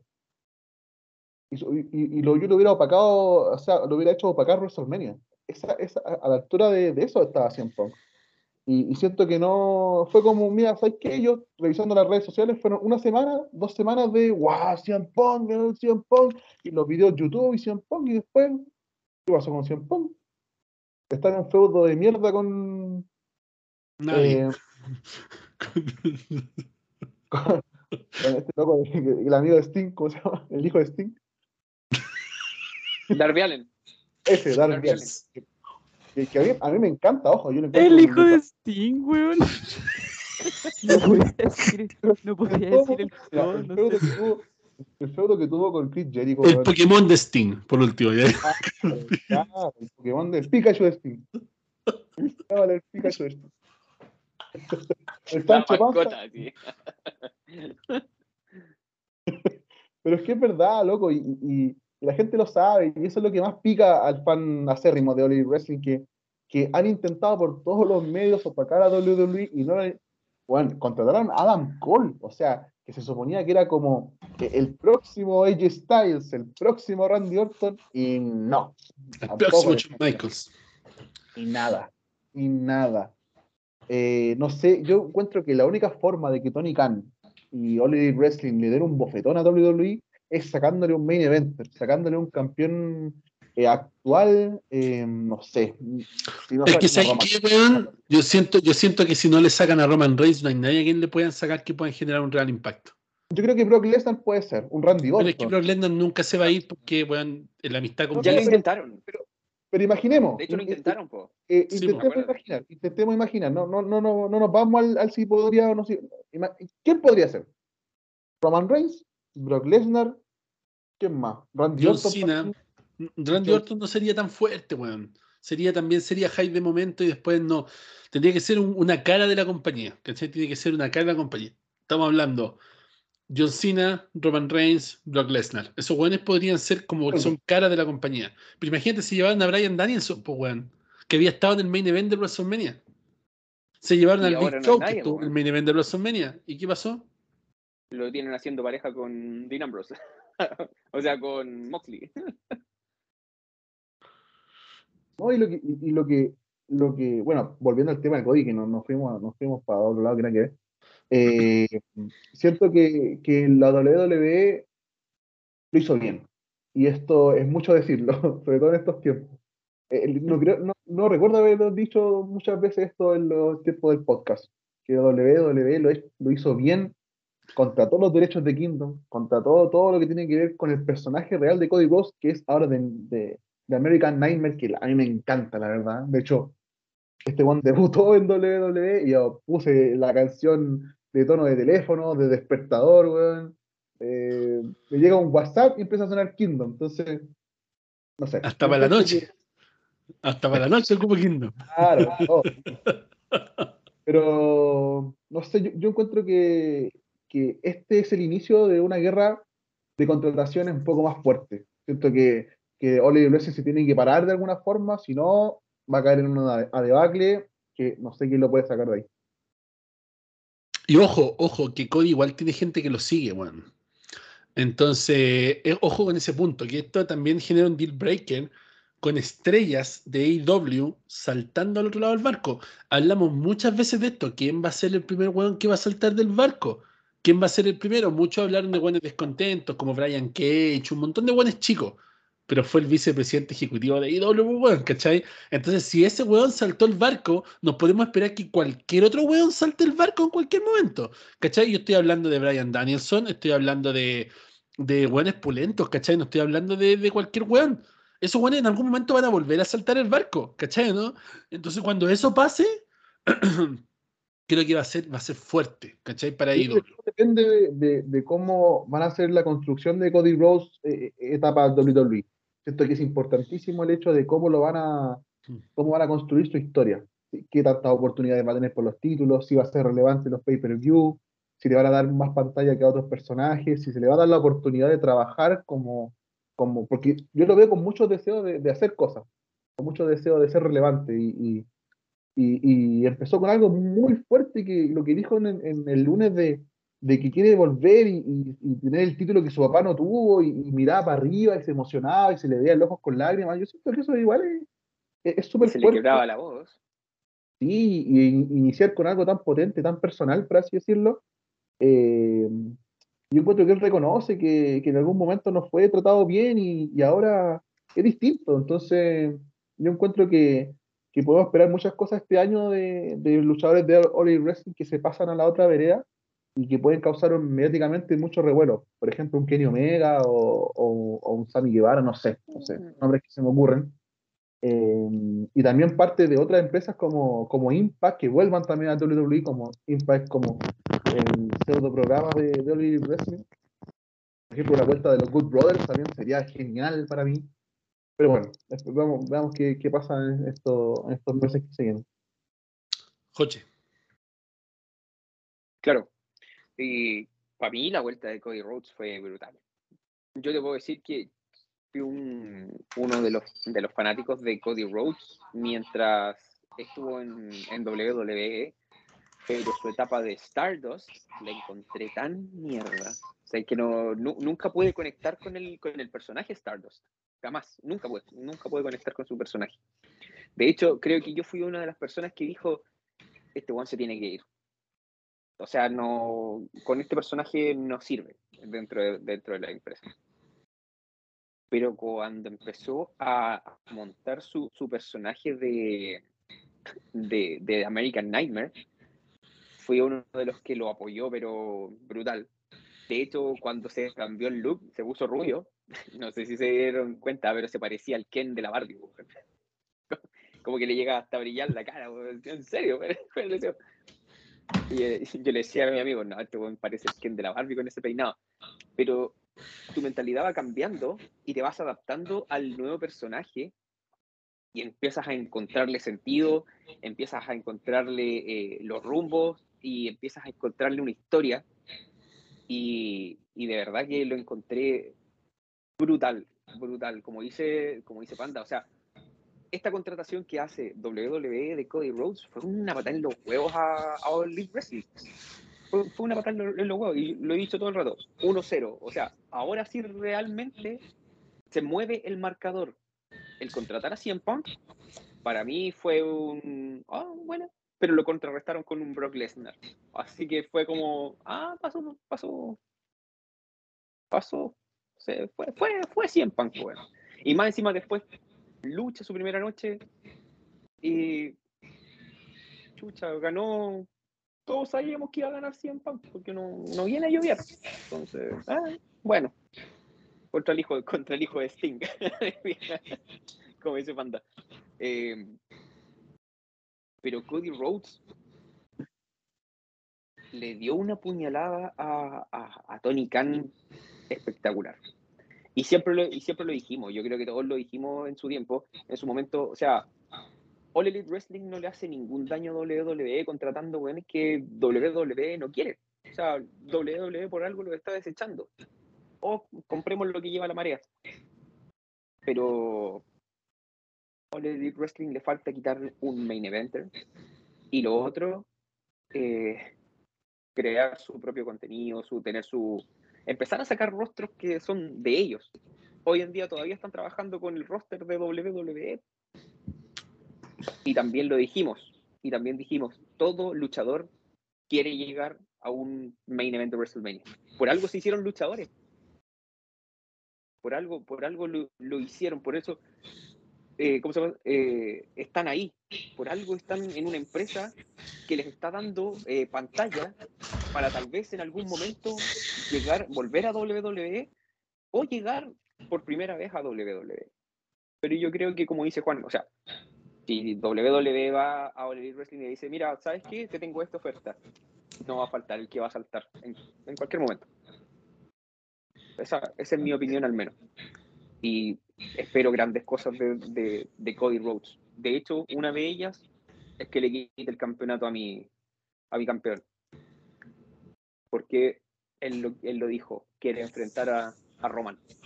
Y de verdad, espero, espero ese enfrentamiento. Alvarito. Ya. Igual tengo harta cosas a decir sobre Rhodes. Bastante. Puta, ¿sabéis que pasaron dos años? Pasaron dos años para que en verdad se empezasen a dar cuenta de que podía lograr mucho Cody Rhodes. Bueno, recuérdense que fue Cody junto con los John Box los que generaron este evento llamado All In, que fue el gran, gran, gran, gran evento donde uno dijo, ya, aquí puede haber algo más allá de WWE. Ya porque todos sabíamos que en Impact seguía estando estancado, seguía sin poder surgir bien, tiene Impact. Entonces, cuando se hizo este evento All In, que fue una tapa de boca para Dave Meltzer increíble, porque llenaron ese estadio, lo llenaron, y tuvimos gente de Ring of Honor, New Japan, la NWA, em, todo, tuvimos de todo, hasta Rey Mysterio estuvo en ese evento, ¿cachai? Entonces, eh, fue, fue, fue yo creo que como el, el, el, el, movimiento que empezó a generar un cambio en, en, en Rhodes, y bueno, lo vimos debutar en todas las empresas y en todas debutó con el mismo tema, ya eso es un tema un tema importante. Cuando debutó en Impact también debutó con el mismo tema. Cuando debutó en Ring of Honor siempre fue el mismo tema y hablando de la Royal Family. Eh, pucha, en verdad yo creo que Cody Rhodes en la empresa, cuando estuvo con McMahon, claro, tuvo algunos momentos buenos, ya sea, por ejemplo, oye, recordemos que se demoró dos años en conseguir su primer título, o sea, fueron dos años que consiguió su primer campeonato en pareja junto a Hardcore Holly. Hardcore Holly. Recuérdense que Cody Rhodes empezó el 2006 recién en el tema del wrestling. 2006. 2007 debutó y 2008 ya tenía su primer título y 2009 ya estaba en The Legacy. ¿Cachai? Entonces no es, no es algo menor. ¿Cachai? No es que llovió siempre, sino que fue, fue, fue entre comillas con un propósito. Tuvimos su Dashing Cody Rhodes, On Dashing Cody Rhodes. Tuvimos este feudo que tuvo contra The Shield en The Brotherhood, que en verdad fue increíble. ¿Por qué? Porque en verdad se sentía este sentimiento familiar y que fue buenísimo, inclusive despidiendo a los Rhodes y los Rhodes volviendo, eh, van entre el público a sacarle la mierda a The Shield, ¿cachai? Suscríbete, deja tu like, comenta y marca la campanita para contenido exclusivo que solamente la Universidad del Wrestling tiene para ti. Un abrazo y hasta pronto. se sacaba por seguridad. Lamentablemente le dieron este personaje de Stardust que, que en verdad yo creo que fue como. Yo creo que fue más allá de ponerlo a prueba, fue una humillación. Ya, porque todos sabemos que, que de repente te van a poner en algún trabajo o en algo que tú no, no sabes o que no quieres, solamente para probarte. Pero a este weón no lo probaron, a este weón lo humillaron. Ya, entonces, esa humillación fue súper grande. Y, y en verdad fue muy grande y creo que lo más, lo más grande dentro de ese personaje fue su lucha en WrestleMania 32 con escaleras, cuando sacó la escalera en honor a su papá, que ya había fallecido. Y, y para de contar, o sea, no tuvo ningún, ningún logro más grande. Lo juntaron con su hermano en Gold Dust y Stardust, tampoco fue interesante. Fueron campeones en pareja, ¿no? Claro, o sea, mm, no, no, no entiendo, o sea, nada, pidió su, su salida cuando fue esto en el 2016, yo todavía me acuerdo que fue súper polémico, eh, porque era de la familia Rhodes, y que se haya ido de esa forma así, pidiendo su salida, porque estaba chato, fue, fue fuerte, pero después que haya generado el personaje que es hoy en día The American Nightmare, es de verdad impresionante. Y, ellos- y ahora todos van a salir diciendo que no, que Cody, que Cody, pero eso, eso es, es obvio, siempre va a existir eso de que ahora todos son fanáticos de Cody Rhodes, que ahora todos conocen a Cody Rhodes, pero bueno, es parte de, de, no sé, de, de la, de, la, de los pensamientos de la gente. Pero delante estaba leyendo un, un tweet que hizo Matt Hardy, no sé si lo vieron, ¿no? Ya, coincidió con, lo que dijo el- con lo que con- coincidió con lo que dijo el Juan. Matt Hardy felicitó a Cody, en verdad estaba súper contento por Cody, pero estaba contento por AEW porque creó a Cody Rhodes, ¿cachai? De hecho, mira, por mientras que hable voy a ir buscando el, el- el- el mensaje que puso, porque en verdad fue súper así como, esto es gracias a Tony Khan y gracias a, a AEW porque Weón, lograron- es, Matt, weón, es Matt Hardy siendo Matt Hardy. Y no sé a qué, a qué Entonces, persona le puede extrañar un comentario hueonado de Matt Hardy. Como- Eh, I quote, dice, "Y- entonces estaba bastante feliz por Cody. Yo pensé que esa presentación fue genial. Fue el Cody de AEW, lo cual es genial. Tuvo todo lo que tenía que tener sobre AEW, ya sea entrada, el personaje, y todo fue gracias a entre Tony y AEW. ¿Cachai? O sea, en verdad es lo que quiere decir, que es el tema, siempre tienen que meter a AEW en el tema, ¿cachai? Como que no puede ser algo fuera de AEW. Sí o sí, todo lo que tenga que ver con algo tiene que ser relacionado de una forma, como- como que pescan la rama más larga o más cortita y la conectan con AEW, ¿cachai? No puede ser que Cody Rhodes creó a Cody Rhodes, no. Es, es- no, es Tony Khan que le dio la... No, ¿cachai, weón? el personaje de American. Vuelvo y repito, weón. eh, hay dos cosas acá que están pasando. La primera es que AEW siempre piensa que es más grande que el negocio mismo. Y la segunda es Matt Hardy siendo Matt Hardy, weón. Si Matt Hardy es un saco weá, weón. Yo nunca he visto a Matt Hardy decir una weá acertada en redes sociales. De hecho, el weón está diciendo eso y ahora mismo, weón, no tengo batería en el teléfono o yo mismo iría a ponerle, oh ya, en iQuote, eh, los Hardy entrando con la música de WWE. En AEW, ¿cachai? Gracias WWE por hacer a los Hardy. Porque eso sí fue, WWE hizo a los Hardy, ¿cachai?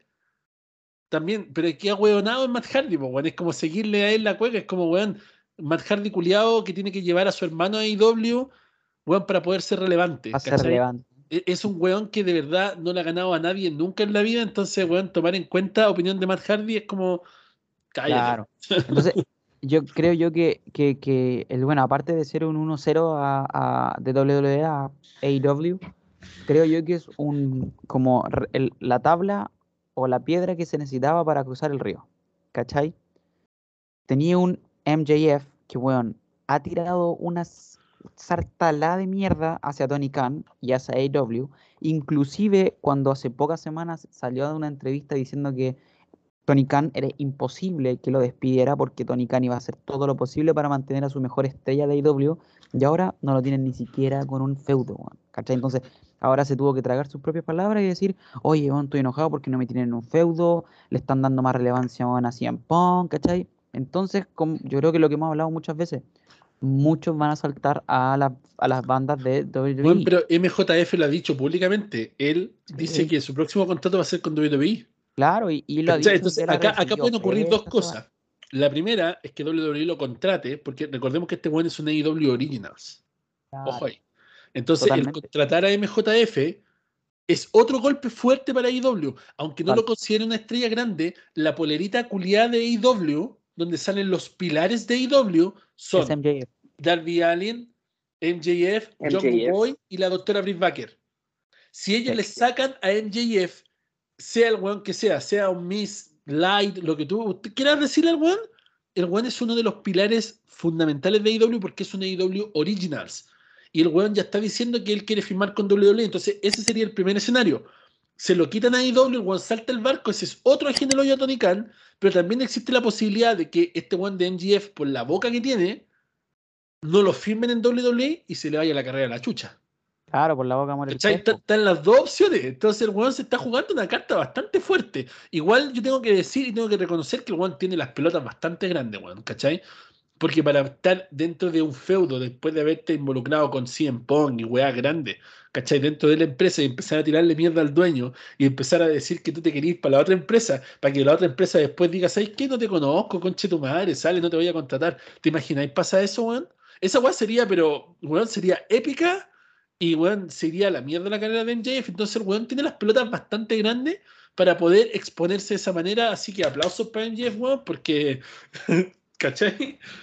Hay que sí, decir las cosas como son, complicado. pues. El tema es complicado, pero aquí te das cuenta que en verdad en el mundo del wrestling es como en el amor, todo vale. ¿Cachai? Aquí lamentablemente, o afortunadamente, aquí cada uno vela por sí mismo y, y nadie tiene el futuro asegurado y bueno, así como hoy vimos a un vicepresidente irse a la otra empresa que, lo, que prácticamente lo desperdició y que él tuvo que pedir su salida porque en verdad lo estaban humillando, volvió, ¿cachai? Como el hijo pródigo, así lo presentaron, ¿cachai? El hijo pródigo vuelve a casa. Bueno, Corey después Graves todo lo dijo, weón, por lo después- menos dos veces. Después, después de que, oye, que no se le olvide que la cara de Rhodes y la de los John Box y la de Kenny Omega estaba pegada tras bambalinas y en las cámaras y en los que en los productores de, de, de cámara para que por favor no enfocasen nunca a la cara de Cody, ni poleras de Cody, ni nada relacionado a AEW. ¿Cachai? Entonces, después de todo eso, de toda esa guerra de, de tener estos vetados de por vida, ¿cachai? Claro, los John Box siguen vetados. Y, y eso es lo chistoso. Pero Cody ya no, po. Entonces, ¿quién te Es dice que, en- que en un futuro Eso- Box esa es la weá, esa es la weá de WWE, weón, ¿cachai? Claro, Y es desde la época de los 80, de los 90, cuando lo dijo eh, Jim Ross, anything can happen in the World Wrestling Federation. ¿Cachai? Aquí, weón, nada está por sentado. Cualquier weá puede pasar, ¿cachai? Y de hecho, yo lo he escuchado de ejecutivos de WWE en conversaciones con ejecutivos de WWE, conversando, ellos me han dicho a mí, nunca digan nunca. ¿Cachai? Obviamente hay algunos personajes que no son necesarios en WWE, así que para que no se ilusione tanto el señor Sabinovich, que a lo mejor está escuchando, no, no, no. Eh, eh, El nunca digan nunca es para gente grande, para hueones como Cody Rhodes, por ejemplo, ¿cachai? Que salen afuera y hacen algo, nunca digan nunca. Para hueones como Chris Jericho, que es una leyenda donde quiera que lo pongan. Si quiere volver, nunca digas nunca. Eh, si quiere, no sé, pues, Cien Pong. Si algún día Cien Pong, weón, dice, ay, qué quiero firmar con ustedes, nunca digas nunca, ¿cachai? No, no, no va para hueones chicos como Sabinovich, Ryback y todas esas mierdas que van a andar por ahí pensando que para ellos también va. Va para hueones como Cody Rhodes que crearon literalmente un kingdom. Y después volvieron en gloria y majestad. Panda. Y yo, yo encuentro que estamos viendo algo súper importante con respecto a las políticas de la empresa de Oli Wrestling. Recordemos que cuando se inició esta empresa, una de las políticas más importantes eran que ellos le iban a dar oportunidades a los que no tenían oportunidades. Y eso lamentablemente no se ha dado en ningún momento. Siempre has- han hecho la misma que, que la, eh, ¿cómo se llama la, la, la empresa que le hace la competencia a la WWF? Eh, WCW. olvidas, ¿no? WCW. La WCW, perdón. Eh, la misma política, el hecho de contratar ex WWE, tenerlo ahí arriba un, tiempo, se aburrieron el público, sacarlo, de nuevo, contratar otro ex WWE, sacarlo. ¿Y dónde están los productos originales? Porque yo encuentro que Cody Rhodes cuando hizo esta, esta idea de volver a WWE eh, y, dejar atrás el proyecto de WWE Wrestling, yo encuentro que, que eso sopesó de, de sobremanera el hecho de, de decir, loco, esta empresa no, no está prometiendo o no está haciendo lo que prometió. Y, y siento que, que talentos muy buenos como, como MJF o Darby Allin eh, eh, se van a perder en el tiempo y al final se va a convertir en una empresa como lo- la banca de WWE. Y siento que, que eso, esa, ese estigma que tiene la eh, All Elite Wrestling eh, no, no lo están aprovechando de buena forma. weón. Y, y tiene tanto talento, mira, me he puesto eh, varias veces en el año eh, bueno, lo que, lo que, lo poquito que llevamos de año, pero me he puesto un montón de veces a ver los programas de Elite Wrestling y puta que tienen talento, man.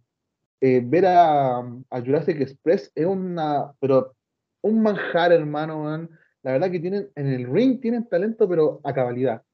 Les faltan historia, les faltan originalidad en muchos personajes, siento que son como muchos personajes clónicos, pero yo creo que, que una de las cosas que va a sopesar más en la decisión de los luchadores de pasarse de un bando a otro, yo siento que va a ser esa, el hecho de, de ver que en una empresa a lo mejor tienes la oportunidad de brillar como lo está haciendo o como lo va a hacer Cody Rhodes, y en la otra te vas a estancar a lloviarle al ex WWE de turno. Eso yo pienso que van a pensar todos los, los Wrestling Originals, que bueno, va a llegar, mira, se te va a aburrir por decirte, en algún momento la ronda Rousey se va a aburrir y se va a ir a All Elite Wrestling probablemente la Dr. Brie Baker va a tener que lloviarle a la ronda Rousey a All Elite Wrestling, ¿cachai?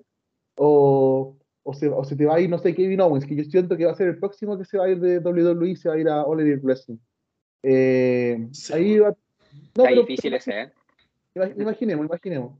Eh, o no sé, por, por decirte Riddle, ya, ponerle que Riddle no lo manejaron bien por un tiempo y se va a All Wrestling. Eh, va a tener que el mismo Darby Allin lloviarle o, o MJF lloviarla. Entonces yo encuentro que, que las políticas que prometieron en, en Elite Wrestling las tienen que empezar a cumplir porque si no va- van, van a haber muchos casos como Cody Rhodes.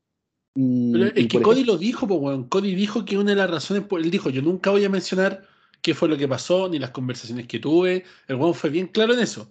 Pero él dijo, una de las razones por la cual yo me fui es porque yo me di cuenta que eso no era el proyecto que yo pensé y que yo soñé. Se transformó en otra cosa que no era lo que yo tenía como visión. ¿Cachai, no? Entonces, claramente ahí está ese punto que estás diciendo tú, pues, weón. ¿Cachai? Porque el weón se dio cuenta que realmente y lamentablemente estaban viviendo una empresa donde los weones estaban haciendo otras cosas y no lo que él había soñado. Y como tú dijiste, se están transformando en la WCW porque están trayendo weones que fueron el main event del 2011 de la WWE y lo están poniendo como main event gran cosa 2022, ¿cachai? Es lo mismo que hicieron en WCW con Hulk Hogan, con Bret Hart, con los Outsiders, eh, con cada weón que se le ocurrió firmar de la WWF, el ex Luger, weón, el Macho Man, ¿cachai? Llevaron todos los weones para allá y los pusieron en el main event como 5, 6 o 7 años después de su momento, ¿cachai? Entonces, como, weón, están haciendo lo mismo ahora, ¿cachai? Todos sabemos que CM Punk en algún momento va a ser campeón de AEW. Todos lo sabemos, ¿cachai? Sabemos que cuando se acabe este feudito con William Regal, Brian Danielson va a ir por el cinturón de AEW. Si es que no salta el barco antes, ¿cachai? Eh, Adam Cole ya está metido en, el feudo con, con Adam Page. Ahora viene una lucha tornado Texas, tor- Texas, Texas Deathmatch y van a pelear por el cinturón de, de AEW. Y probablemente lo gane Adam Cole, ¿cachai? Eh, puta, no me gustaría honestamente porque me encanta Adam Cole, pero siento que, weón, el reinado de Page ha sido bueno y siento que no me gustaría que terminara de esa manera, weón, con un weón que le robado el cinturón, le plantó un parche que Adam Cole y que se anda luciendo con un cinturón que no es de él, weón, ¿cachai? Siento que el feudo culeado no tiene sentido, es como cuando Dean Ambrose se robó el cinturón de Seth Rollins, weón, ¿cachai? Es como un refrito de un refrito, weón, ¿cachai? Entonces, al final del día, eh, no sé, mira, yo siento que AEW lamentablemente se está transformando en, en algo que dijeron que no iban a hacer, que es una WCW, ¿cachai? Y lo hemos dicho desde siempre. Dijeron que no lo iban a hacer, Tony Khan dice que no lo van a hacer, pero cada vez que pueden hacer una referencia a WCW, lo hacen, ¿cachai? Como por ejemplo cuando volvió Sting, ¿cachai? Cuando debutó Sting dijeron, oh, Sting está acá, 20 años después está de regreso en TNT, ¿cachai? Es como, Bueno, no dijeron WCW porque no son WCW, pero sí sacaron eh, Batch at the Beach, ¿cachai? Sí estuvieron tratando de, conseguir los nombres de Starcade y un montón de cosas más para hacer los pay-per-views de WCW, pues, weón, ¿cachai? ¿No? ¿Cachai? Si de cagados no han ocupado el Big Gold, ¿cachai? Porque no tienen los derechos a lo mejor. Pero, weón, de verdad los weones están como en una parada que es, es muy de ellos, donde seguimos viendo a los John Box en la cima de los campeonatos en pareja, donde seguimos viendo a los mismos weones de siempre eh, campeonar, ¿cachai? Eh, puta, no sé, no sé, pero yo tampoco le quiero tirar mierda a IW y decir como, hoy IW está acabada y todo ahora que se fue. No, no, no eso. Pero necesitan empezar a hacer cambios, ¿cachai? cambios reales y, weón, no sea, no sé, creo que se están yendo por un lado equivocado. Y hay que acordarse de las palabras de lo que dijo Vince McMahon en la entrevista con, con McAfee. Quiere ser un, un, un, luchador, lo puede hacer cualquiera, pero un, entertainer. una superestrella no es cualquier weón. No es cualquiera. Álvaro, ¿te toca a ti o ya terminaste? Cuéntanos. No, yo estoy listo. No, ya hablé lo que tiene que ver de Cody y tengo fe del, futuro. Creo yo que. Mm, o sea, es chistoso, de verdad, chistoso de que en AEW se fue como un heel y está con exactamente el mismo personaje, las mismas cosas, y aquí es face, weón, baby face. Y otro dato súper importante, la promo del lunes fue totalmente sin guion. Totalmente sin guion. Acá un compadre le dijeron, compadre, pesque el micrófono y suelte todo lo que tiene que decir en todos estos años desde el 2016. Haga lo que quiera, Haga lo que usted quiera. Le dieron, weón, y eso no es menor. Que te dé la libertad de una promo a micrófono abierto, weón. Sabiendo televisión en vivo mundial. Claro, ¿cachai? Estás hablando que bueno, no es grabado. Bueno, o sea. Mm, no, la confianza, weón, brutal. Totalmente, pues, weón. Totalmente, entonces eso no es menor y, y bueno, espero que el futuro, el futuro diga y, y dé la razón en muchas cosas que hemos dicho y, y los que en verdad saben del, sabemos del tema, sabemos que esto da para bueno y da para da para que el, tiempo nos dé la razón en todos los ámbitos y sobre todo en las malas decisiones de AEW, que lamentablemente no es menor, porque está hablando que es un sueño y una pomada vendida a cientos de luchadores, porque AEW tiene un roster pero gigante, más ahora que se unió con Ring of Honor. Entonces, no sé, espero que pase. Bueno, estamos viendo ahora en el mismo Tony Khan que dijo tantas cosas y que ahora está despidiendo gente por falta de presupuesto. ¿Cachai? ¿no? que, tiró cualquier mierda, dijo WWE, inhumanos. Están tirando, despidiendo gente en medio de una pandemia, no sé qué, por falta de presupuesto y ganan dinero. Él dice siempre: Yo tengo mm. más dinero que Vince, yo soy más millonario que la WWE y está despidiendo gente por falta de presupuesto. Entonces ahí, te la dejo, ¿no? ¿cachai? Ah, vamos con cosas no tan relevantes como para hablar mucho de ellas, pero cosas que tenemos que mencionar. La primera es el final debut de Bill Maham. Por fin apareció Bill Maham en WWE. Después de meses de preparación. Honestamente, yo pensé que le iban a hacer como lo hicieron con Emalina. El buen iba a aparecer, se iba a dar la vuelta, se iba a ir y después, la semana después le iban a despedir. ¿Cachai? Yo eso es lo que imaginé porque la weá se transformó en un meme. ¿Cachai? El weón ya, para mí, honestamente, tiene cero impacto, ¿cachai? Para mí es un meme. Y el weón va y se enfeuda ahora con Rey Misterio, weón, ¿cachai? Le plantó unas patadas a Rey Misterio a Dominic, lo hizo a los dos cagar, y este lunes se enfrenta, o sea, hoy día en la noche, se enfrenta con Rey Misterio. Una weá que honestamente me importa, no me puede importar menos, ¿cachai? No me puede importar para nada menos. Lo otro fue el debut de Ezekiel, el hermano pequeño de Layas, ¿ya? Weón, eh, tengo, tengo opiniones encontradas con esto. ¿Cachai? Eh, bueno, el debut fue la raja. Como aparece, bueno, interrumpiendo a Kevin Owens, y uno le dice, Elias, eh, ¿qué, pasó contigo? ¿Dónde mierda estabas? Y es como, no, soy Elias, mi nombre es Ezequiel. Ah, no, no, no, yo conozco esos ojos, a mí no me engañas, tú eres Elias, ¿cachai? Eh, deja de mentir, no me gustan los buenos mentirosos. Entonces le dice, ah, no, no, pero entonces tampoco te gusta de ti mismo, porque tú estás mintiendo. Y entonces le dice, ok, ¿sabes qué? Eh, Enrique, eh, no sé qué otro nombre igual le dice, Elias, Enrique, como quiera que te llames, te doy 10 segundos para que salga de mi ring, o si no, y se queda ahí mirando, weón, y sí que él le cuenta bien, Juan se va, ¿cachai? Grande Kevin Owens. Probablemente en Raw va a ser Kevin Owens contra Ezekiel, ¿cachai? Hoy día, estoy pensando qué va a pasar. Eh, weón, no sé si han visto las redes sociales de Elias, que este weón le cambió el nombre a todas, le dice Ezekiel y dice al lado el hermano menor de Elias y abajo dice Elias se fue, así que estoy tomando las redes sociales de Elias. ¿Cachai? lo hizo en Twitter, lo hizo en Instagram, en todos lados. Y bueno, ha subido una cachada de memes, weón, de la gente así como, como que suben memes así como eh, eh, Ezekiel es la versión de Tommy Pickles, o del papá de Tommy Pickles, ¿cachai? Sale la foto del viejo y la foto de, de Ezekiel al lado. O Ezekiel es el amigo que trae el copete a la fiesta, ¿cachai? Ezekiel es el tipo de persona que, no sé, que ayuda a una, a una viejita a cruzar la calle, ¿cachai? Que weón, como que han hecho una weá pero gigantesca el weón comparte todos los putos memes donde tú etiquetas Ezekiel, weón, ¿cachai? Entonces, eh, y no, y la gente, weón, en los comentarios, ¿cachai? Uh, Walt with Weón, ¿cachai? Weón, Es como- Bailey, como, weón, Bailey, ha generado, weón, el weón ha generado un impacto brutal, ¿cachai? Honestamente, te lo digo, te lo digo de una. Yo, puta, me duele que le vayan a hacer algo negativo a Elias, weón. Porque, weón, Elias me encantaba. Era un personaje muy original, ¿cachai? Eh, un tipo, weón, que, weón, era muy bacán, ¿cachai? Entonces, cuando lo vi aparecer así, dije, bueno, en la reacción sale, weón, ¿qué le hicieron a, a Elias, weón? ¿Por, ¿Por qué? ¿Qué, qué weá? Pero ahora que veo la reacción de la gente, le tengo fe, weón, ¿cachai? Como que le tengo fe, como que le puse las monedas a Ezekiel, weón, ¿cachai? Creo que pueden hacer algo muy bueno con Ezekiel, pero también creo que pueden tornar esto en algo mucho mejor, ¿cachai? Si lo llevan a una cosa como más psicológica, como más, más, no sé, yo creo que pueden crear algo mucho más bueno, weón, ¿cachai? Pueden sacar un personaje, weón, muy especial de eso. Eh, puta, no quiero decir más cosas porque no me están pagando por esto, weón, pero imaginémonos, pongámonos en un contexto, pongámonos en un contexto, esta weá súper random, ¿cachai? En un contexto donde este weón se hace un babyface, ¿cachai? ¿Qué es lo que está pasando? Toda la gente ama a Ezekiel, ¿cachai? Y después aparece un weón que le quiere hacer la guerra y que demuestra que este weón no es Ezekiel, es Elias, que se está haciendo pasar por otro weón, ¿cachai? Que no existe el hermano y que publiquen papeles de nacimiento y weás, que nunca hubo un hermano, que este es un impostor, que la cuestión, y que empiecen un feudo más psicológico, una weá más rara, y que el weón termine confesando de que sí es Elias y aparezca vestido así como, como Elias de nuevo, y el weón haga un super turn heel, pero brígido, como agresivo, como medio demente. Weón, eh, eh, están construyendo la gente, porque esto, esto está pasando ahora. La gente está construyendo un personaje ultra babyface de este weón.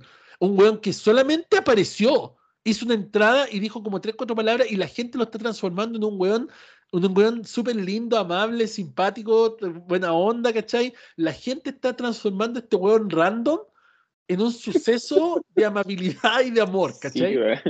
Y es Entonces- difícil crear un baby entonces, esa weá que la gente está creando, si le hacen un juego psicológico en un storyline adecuado, se podría transformar en un suceso, weón, ¿cachai?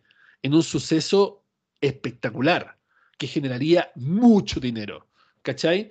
Pero ahí tiene que ver todo cómo trabajen este lado de Elias, ¿cachai? Este Ezekiel, este, esta personita buena, ¿cachai? Que como que no quiere hacer daño a nadie, que es simpático, que es cariñoso, y cómo se puede transformar este weón en un psicópata de mierda en algún momento, que puede cagarle la vida a más de algún weón dentro de WWE. Eso es la forma de trabajar a Ezekiel, ya así de hashtag Juan Creativo, la weá que se le eh, ocurran, pero ahí tienen una idea muy buena de cómo trabajar este weón, ¿cachai? No sé cómo va a terminar, estoy muy animado de ver qué van a hacer con Elias, weón, con esta nueva faceta, pero le tengo fe. Espero que no se vayan los recortes de, de, de mayo, weón, ¿cachai? Todo el tema. Weón, espero que los weones puedan pensar bien cómo ejecutar esta weá que están dando. Porque yo estoy seguro, estoy seguro que los weones de WWE no esperaron el recibimiento del público que este weón está teniendo en redes sociales. Para nada.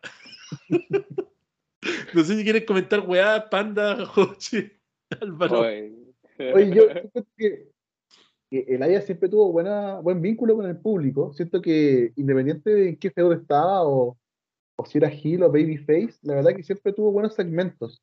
Eh, hizo regresar a varias superestrellas así de forma épica con el tema del segmento del tocando música, que lo interrumpían, ¿cierto? Que, que eso la gente lo agradece en un, en un luchador que no tiene mucho talento en el ring, hay que decirlo. El Elias nunca ha sido un, dotado. Pero yo también estoy muy, muy hypeado con esto. Me, me, me parece interesante. Al principio no lo reconocí, debo reconocerlo. Que al principio dije, ¿quién chucha este weón? Y, y de, y de repente le di como los ojos y dije, oh, este weón se parece a Elías. Así que ya, vamos a ver qué pasa, vamos a ver qué pasa. La van a cagar, estoy seguro que la van a cagar, pero bueno, bueno, déjenme ilusionando. Oye, buenísimo. de verdad, yo igual estoy en la misma, en la misma parada.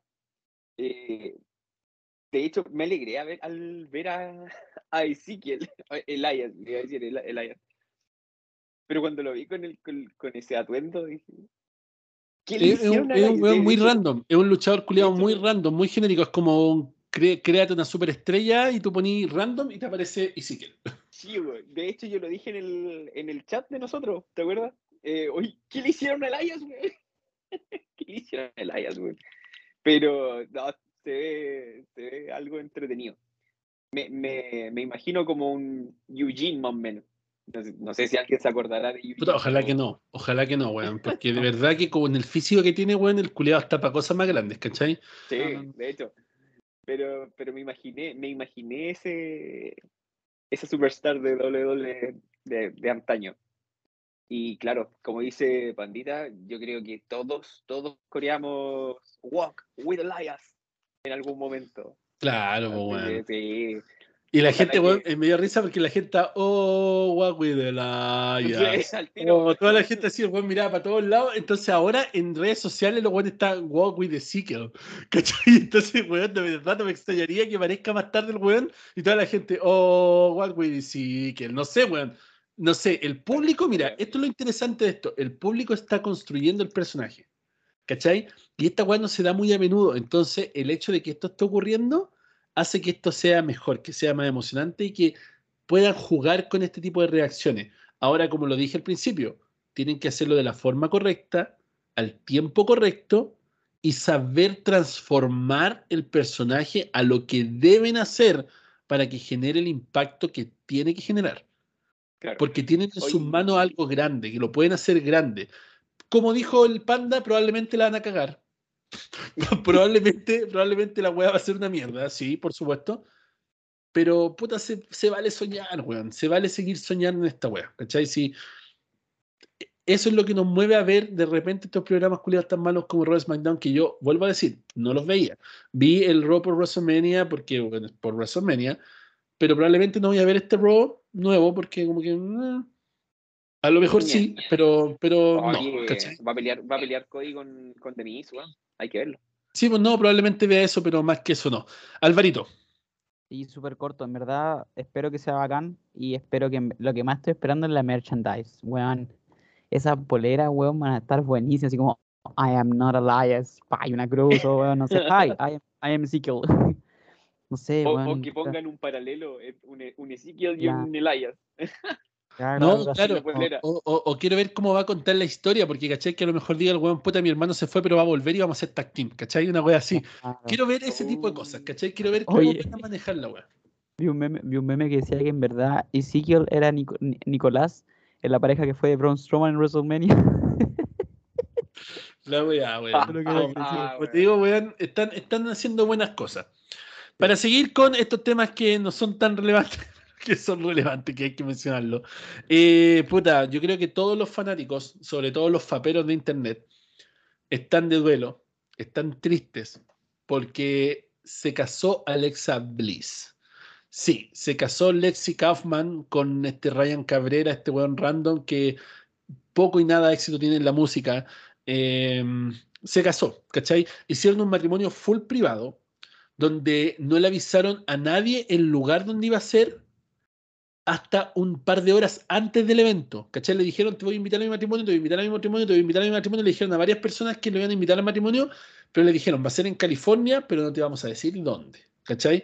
Hasta un par de horas antes del evento para que no llegaran colados, para que no llegara la prensa, para que no llegara ciertas cosas. Ellos invitaron a la revista People, ¿cachai? Pero no dejaron que nadie más llegara ahí porque fue todo full hermético y full privado. Invitaron un círculo muy cercano de familiares y amigos de estos dos personajes y bueno, lo hicieron así como ultra privado. Lo único que se supo fue la publicación de la revista Pipo con la weadita, con la fotito y las fotos que los invitados subieron a redes sociales en su momento. ¿Cachai? Eh, honestamente, puta, yo creo que es la envidia del hombre que va a hablar de mí en este momento, pero siento que puta, weón, el weón es chacha el weón para Alexa, pues weón, sí. Bueno, Alexa es una diosa, literalmente, weón, una de las mujeres más bellas que he visto en toda mi vida, weón. ¿Cachai? Y bueno, digo yo que yo sea un buen encachado como para Alexa, pero bueno, yo creo que, no sé, para Alexa se podría haber comido a Thor si hubiera querido, o al Capitán América, o weón, weón, es así como terriblemente rico, weón, ¿cachai? Y weón sigo con ese flacuchento culiado que no tiene ni un brillo, ¿cachai? Pero bueno, al final del día, miren al esposo de Lacey Evans nomás, pues weón, la mansa mina y ese weón orejón, weón, eh, más feo que la cresta, es como un Johnny Gargano, weón, con churejas, ¿cachai?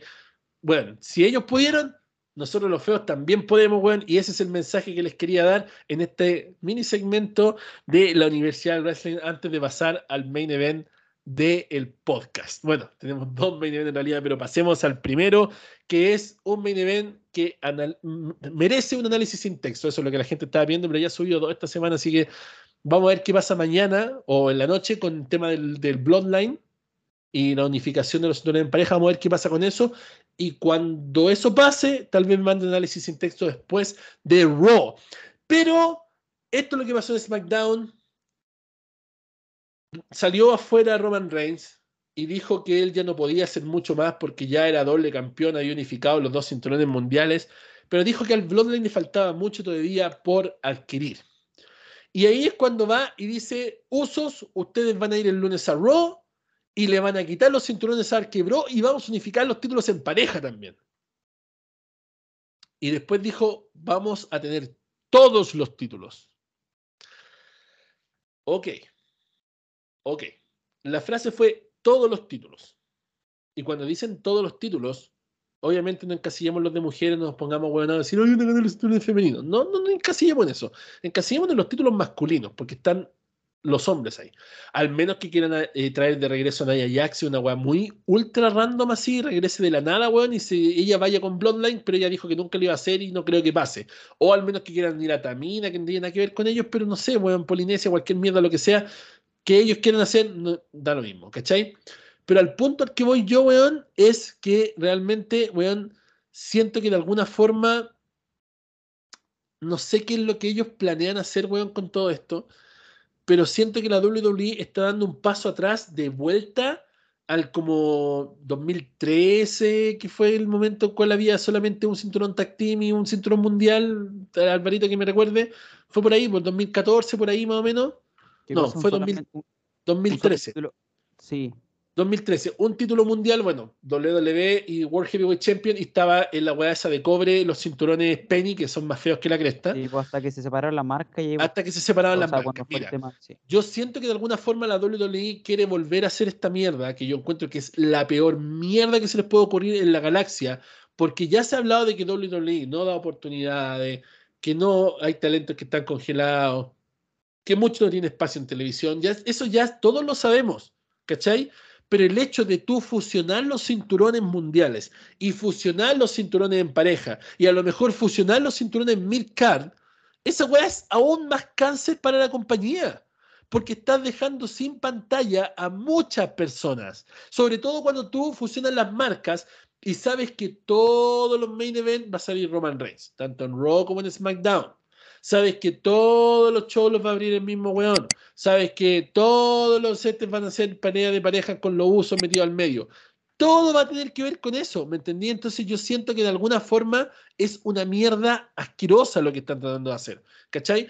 Porque ya WWE es un lugar donde no existen muchas oportunidades. Para más encima, fusionar los cinturones, weón, siento que de verdad es una weá estúpida a cagar, ¿cachai? Es cierto que la división en pareja está en la mierda, es cierto, sí. Es cierto que los cinturones en pareja no tienen nada de prestigio, sí, es cierto. Es cierto que los cinturones Milcar ni siquiera aparecieron en WrestleMania y que los campeones viven perdiendo porque desde que Ricochet ganó la weá y Finn Balor ganó la weá, ambos han perdido casi todas sus luchas, es cierto, pero eso no les da el derecho de unificar los cinturones en un grupo de tres weones que de alguna forma, weón, están siendo relevantes por alguna razón, ¿cachai? Lamentablemente están cerrando divisiones al hacer eso. ¿Cachai? Estáis básicamente matando la división en pareja, simplemente matando la división Midcard y probablemente matando la división Main Eventer con un Roman Reigns en modo Dios que ni cagando va a perder los cinturones con Drew McIntyre o con Cody Rhodes en los próximos pay-per-view. ¿Cachai? ¿No? Entonces, ¿qué es lo que planean hacer? ¿Refundar WWE? ¿Cachai? Bueno, no me, mira, no me molestaría para nada que recogieran todos los títulos estos que se le intercambian las placas culiadas y lo hicieran, bueno, de nuevo, ¿cachai? Y que hicieran todos los títulos de nuevo y a todos se le pusiera la plaquita de nombre y volviéramos a eso, pues me encantaría, ¿cachai? Pero siento que no es el momento de volver a fusionar las marcas, porque WWE, y esto lo he dicho miles de veces antes, la gente que nos sigue sabe que lo he dicho miles de veces antes, WWE vive un ciclo donde vuelve a hacer lo mismo una y otra vez, ¿cachai? Viene, fusiona los cinturones, fusiona las marcas. Se da cuenta que vale callampa, separa los cinturones, separa las marcas. Y luego lo hace de nuevo. Y así sucesivamente todo el tiempo, weón, lo han hecho cuántas veces. La primera vez le funcionó. One Great Company, One Great Champion, Chris Jericho campeón indiscutido. Y le funcionó porque en ese tiempo la era Attitude funcionaba con dos shows con un solo roster. ¿Cachai? Por eso funcionó. Pero inmediatamente cuando empezaron a hacer las contrataciones grandes de la WCW, y no hablo de las weas que contrataron cuando absorbieron la compañía, estoy, hablando de Scott Steiner, estoy hablando del resto de la NWO, estoy hablando de weones bacanes, cuando ellos hicieron eso, inmediatamente se dieron cuenta que necesitaban separar los rosters porque no había cama para tanta gente y porque no podían seguir haciendo lo mismo que hacían antes. Separaron los rosters, bueno, y fue la mejor época en la historia de la lucha libre, la Ruthless Aggression. Teníamos un roster con Eric Bischoff y Stephanie McMahon al otro lado, batallando. Luego se va Stephanie, aparece Paul Heyman. Weón, tremendos general manager de lo que fue Roy SmackDown. Se vivió la época más espectacular de la lucha libre. Y estamos hablando que eso ocurrió hasta el 2006, cuando ya sale la, w, la ECW.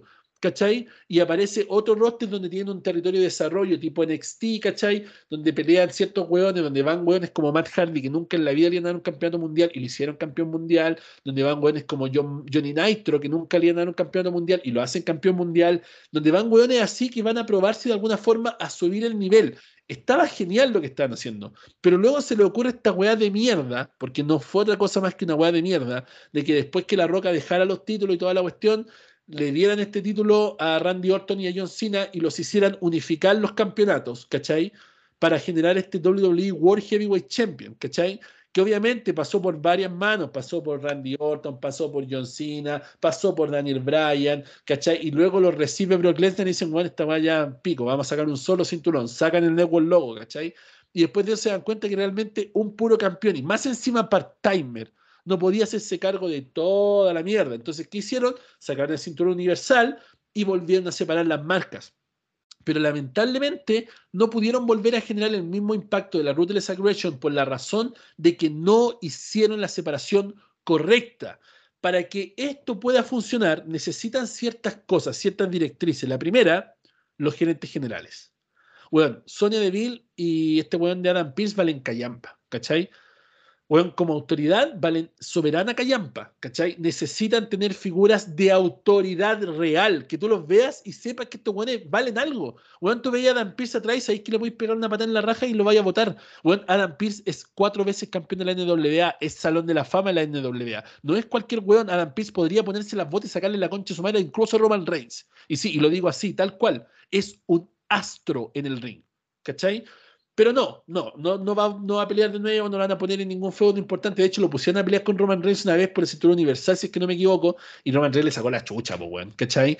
Entonces, a lo que voy ahora es que no tenemos figuras de autoridad para generar la división real. Un gerente general como Eric Bicho, weón, que decía, ¿qué están haciendo estos weones de SmackDown acá? Seguridad, ahora mismo. Eh, eh, vayan a buscar los de SmackDown y les sacan la chucha de SmackDown. O aparecía weón, eh, un weón en, en, de, de en SmackDown y aparecía Paul Heyman, weón, sacaba las tropas que a la mansa cagá no existe eso ahora, ¿cachai? Y ese es uno de los factores que necesitan hacer.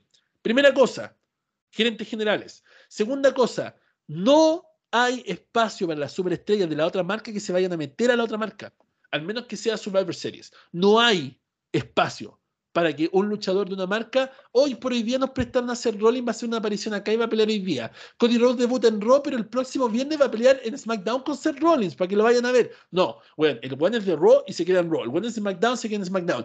Pueden haber cambios, pero cambios equivalentes para mover lo que es el roster, ¿cachai? Para eso está el draft. Esa es otra cosa importante, respetar los acuerdos del draft. Y la última, más importante que todas, que la gente no se ha dado cuenta y que la gente nunca la toma en cuenta real como vale son los pay-per-views exclusivos de cada marca. Eso fue lo que no hicieron esta vez cuando separaron las marcas. Los pay-per-views exclusivos de cada marca. Las marcas solamente se veían en el mismo locker room en los cuatro grandes. Y tal vez en Tabo Tuesday, pero no, Tabo Tuesday era de Raw, ¿cachai? Pero en los cuatro grandes era el único momento en los cual las dos marcas se veían, ¿cachai? Y era Raw and SmackDown present Royal Rumble, ¿cachai? Pero No Way Out, el evento que venía después de Royal Rumble, era de SmackDown. Luego venía WrestleMania, luego venía Backlash de Raw, ¿cachai? Y después, eh, bueno, a veces hacían eventos, era Rebelión, weón, cualquier weá que se le ocurriera entre medio, y era de una de las dos marcas. Luego venía SummerSlam, que era de Raw y SmackDown, ¿cachai?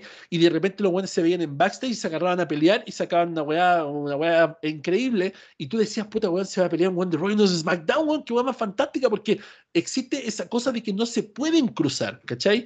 Y se preparan feudo a largo plazo como el de Kurt Angle y Shawn Michael para WrestleMania 21, por ejemplo, ¿cachai? Que se generó de un weón de cada marca, ¿cachai? Que de hecho en WrestleMania lo presenta, una lucha intermarcas, ¿cachai? Era una wea grande. ¿Me entendiendo? Entonces, lamentablemente la WWE no supo generar esta división en esta corrida con dos marcas diferentes. Y por lo que yo estoy viendo, lo que quieren hacer es hacer que este stable sea tan dominante que tenga todos los cinturones y de alguna forma resetear lo que fue antes. Yo encuentro que literalmente una soberana cagada, ¿cachai? Y para poder generar esto necesitan cumplir con todos los aspectos de una división de marcas. Roster propios, cinturones propios, general manager propios y pay-per-views propios. Con eso pueden hacer una división de marcas real y generar esto porque, la gente, yo me acuerdo en tiempo 2004, 2003, 2004, la gente decía, son empresas diferentes. De hecho, ellos lo llamaban así. Estas son empresas diferentes. Raw es una empresa, SmackDown es una empresa, ¿cachai? No era WWE nomás, no, eran dos empresas diferentes, weón, que corrían por sus propios vientos, que no mencionaban un weón de otra marca, que no hacían apariciones especiales y todo. Weón, eso me empelota, me empelota el hecho de que tengamos un Raw de tres horas de puro relleno y pura mierda, y ahora quieran ponerme a Roman Reigns, weón, en Raw y en SmackDown. Lo van a terminar liquidando mucho más rápido, ¿cachai? Y lo van a hacer con todos los otros luchadores, weón, con Cody Rhodes, con Seth Rollins, porque, weón, vamos a estar claros que la cámara y la pantalla van a ser para los mismos de siempre. Roman Reigns y los usos, Arcade Bro, Seth Rollins, Cody Rhodes, eh, puta, el part-timer de turno, Charlotte, Becky, Sacha, Bailey y puta, un par de jovers para amenizar la wea, ¿cachai? ¿Y qué va a pasar con los demás talentos? ¿Qué va a pasar con lo que suban en NXT? ¿Qué va a pasar con Finn Balor? ¿Qué va a pasar con Sami Zayn? ¿Qué va a pasar con Kevin Owens? ¿Qué va a pasar con la estrella invitada? Se va toda la mierda, pues, weón. ¿Cachai? Y eso solamente por malas decisiones, weón, que están tomando para seguir elevando un Roman Reigns que ya no lo pueden seguir elevando más, weón. Si ese fue el problema creativo más, más grande. Lo elevaron a un nivel donde ya no hay competencia. Eso fue un error, ¿cachai? Ese fue un error, porque lamentablemente ya no hay cómo quitarle los cinturones. No hay una forma real de poder hacer esto para que no sea una soberana mierda. ¿Cachai? Y lamentablemente estamos ya sumidos en eso. Y ahora con esta guay de que quieren fusionar los campeonatos, weón, me parece una soberana cagada. Vuelvo y repito, es cierto que la división en parejas vale callampa, no tiene ni un prestigio ninguno de los dos cinturones. Es cierto que la división femenina, weón, y por favor, ¿Cachai? Encárguense de fundarme en los comentarios si quieren hacerlo, weón. Me importa una soberana raja, pero la división femenina, weón, por mí que no existiera. Honestamente. Honestamente. ¿Cachai? Yo sé que es necesaria, porque si no, weón, oh, WWE ve todas las mujeres, ¿cachai? Entonces, miles de cosas. Yo sé que es necesaria, siempre ha existido, ¿cachai? Pero, weón, yo por mí que volvieran a esas luchas de tres minutos para ir al baño, ¿cachai? Porque honestamente están en la soberana mierda no están haciendo básicamente nada. Los campeonatos en pareja, weón, ahora le están dando una pseudo relevancia, weón, que no existe. ¿Cachai? Los cinturones máximos, weón, están debatiéndoselo entre los mismos siempre. ¿Cachai? Con luchas de mierda como las que vimos en WrestleMania. Entonces, weón, están queriendo más encima fusionar estas weas tan malas para sacar qué, weón, un, un Gotenks, weón, raquítico, un Gotenks obeso, weón, que va a salir de esta wea que va a ser mucho peor que lo que tenían. Porque eso es lo que va a salir. No va a salir un Gogeta, weón, Super Saiyan Blue de toda esta weá. Por supuesto que no. ¿Cachai? Eso lo tienen que tener claro y yo creo que lo saben, weón, al final del día. Pero esta es una paja gigante que está dando Vince McMahon, weón, para seguir corriéndose la paja mental de Roman Reigns para que, weón, no sé, llegar a un, a un consenso de que en tres años más se van a dar cuenta que realmente valió callampa y van a tener que volver a separar las marcas, volver a crear otro título de mierda en pareja, volver a hacer esto otra vez, y es como, weón, una paja que honestamente yo no me la daría, ¿cachai? Y si quieren hacer esto, ¿por qué no esperaron un poco más a Survivor Series, weón, ¿cachai? Y hacer un evento tipo 2001, Winner Takes All, weón, donde se enfrenta la campeona de Rock con la campeona de SmackDown, la ganadora unifica títulos. Los campeones de pareja, ganador unifica títulos, como lo hicieron con los cinturones de la WCW. ¿Por qué no hicieron una weá así, ¿cachai? ¿Por qué no esperar un poco más y darle un poco de relevancia a uno de los eventos más grandes que es Survivor Series, que también se lo han pasado por el soberano culo cada año, weón? ¿Cachai? Entonces, eso es lo que me empelota, weón. Me empelota que realmente no tienen pico idea qué hacer con la compañía. Así que con esto yo termino, paso Panda, Joche, Álvaro. A ver, eh, es que yo concuerdo en muchas cosas de las que dijiste tú, Juan. Siento que, que es muy peligroso lo que están haciendo con Roman Reigns. La verdad que eh, no voy a negar que me ha encantado la forma en que han tratado a Roman Reigns en los últimos dos años. Siento que cuando volvió en SummerSlam y, y se impuso ante, ante The y Braun Strowman, siento que las cosas con él han sido eh, prósperas en el sentido del personaje, en el sentido de, de la construcción del jefe tribal. Pero claro, se metieron en un problema importante, es el tema de eh, el estatus que está Roman Reigns en este momento, quién tiene la credibilidad suficiente para, para derrotarlo, para, para, hacerle, para hacerle frente. Eh, Brock Lesnar era un gran candidato y, lo terminó humillando en todo el año. O sea, lo que pasó en el Madison Square Garden, lo que pasó en WrestleMania, eh, siento que, que, han ido apacando un poco eh, las figuras de, de, Brock Lesnar y, y, nos estamos quedando sin, luchadores a la altura de, Roman Reigns y no, y no me vengan con que Bobby por favor, porque Bobby Lashley, del momento en que, lo empezaron a enfeudar con gente que no valía la pena, su, figura como campeón ha estado bastante disminuida. Eh, yo le tengo mucho aprecio y, admiro mucho al personaje de Cody Rose, pero siento que aún no está a la altura del jefe tribal. Puede, puede ser que esté a la altura de Roman Reigns, pero no a la altura del jefe tribal, ni cagando encuentro que, la única persona eh, viva en esta tierra para hacerle frente a Roman Reigns, creo que son dos o tres, que es el multicampeón Kenny Omega, si es que WWE logra contratar a este, a este luchador, La Roca, obviamente, de, People Champ, y Will Ospreay. Siento que es el, los tres son los únicos que, que pueden y que tienen el peso suficiente a nivel público a nivel luchístico, a nivel de personaje, a nivel de impacto en caso de algún debut, eh, suficiente como para derrocar a Roman Reigns y, hacerlo, hacer tambalear la Bloodline. Em, el tema de la, unificación de los títulos, ah, mira, es que hay una parte que yo no estoy tan de acuerdo contigo, es en la parte de que, de que el tema de las oportunidades. Mira, eh, viendo que los campeonatos Midcard que los ostentan hoy día eh, Finn Balor y, Ricochet, eh, y, siendo campeones no tuvieron la oportunidad de estar en WrestleMania, imagínate eh, no, no, teniendo los, títulos. Entonces, para, para, mí son los títulos en pareja, que los, los tiene ahora Arcade Bro y los usos, el Intercontinental y el Estados Unidos en este momento son tan irrelevantes para, para Vince y para el staff del creativo que siento que, que lo unifiquen, lo uso y que Roman Reigns se haga de todos los títulos, la verdad que es, es irrelevante en el sentido de la historia, no tanto así eh, en el, en el sentido de, de las oportunidades. Eh, siento que es, ha sido una falacia eh, a lo largo de la historia de WWE el hecho de que, de que tenemos que tener estos títulos para que la gente pueda tener la oportunidad de obtener algunos, porque siempre se lo han dado a los mismos y cuando se lo han dado a personajes poco relevantes, poco los usan. Eh, pasó, por ejemplo, con Nakamura, que ostentó por largo tiempo el, campeonato intercontinental y fue una soberana mierda de campeonato, entonces, y soberana mierda de campeón. Yo, no, no, entendí eh, por qué fue él el elegido de salir en SmackDown, podría haber salido cualquier otro. Eh, y la verdad que fue una burla, ¿cachai? Fue una burla que saliera Nakamura a enfrentarse al jefe tribal, lo trató como basura.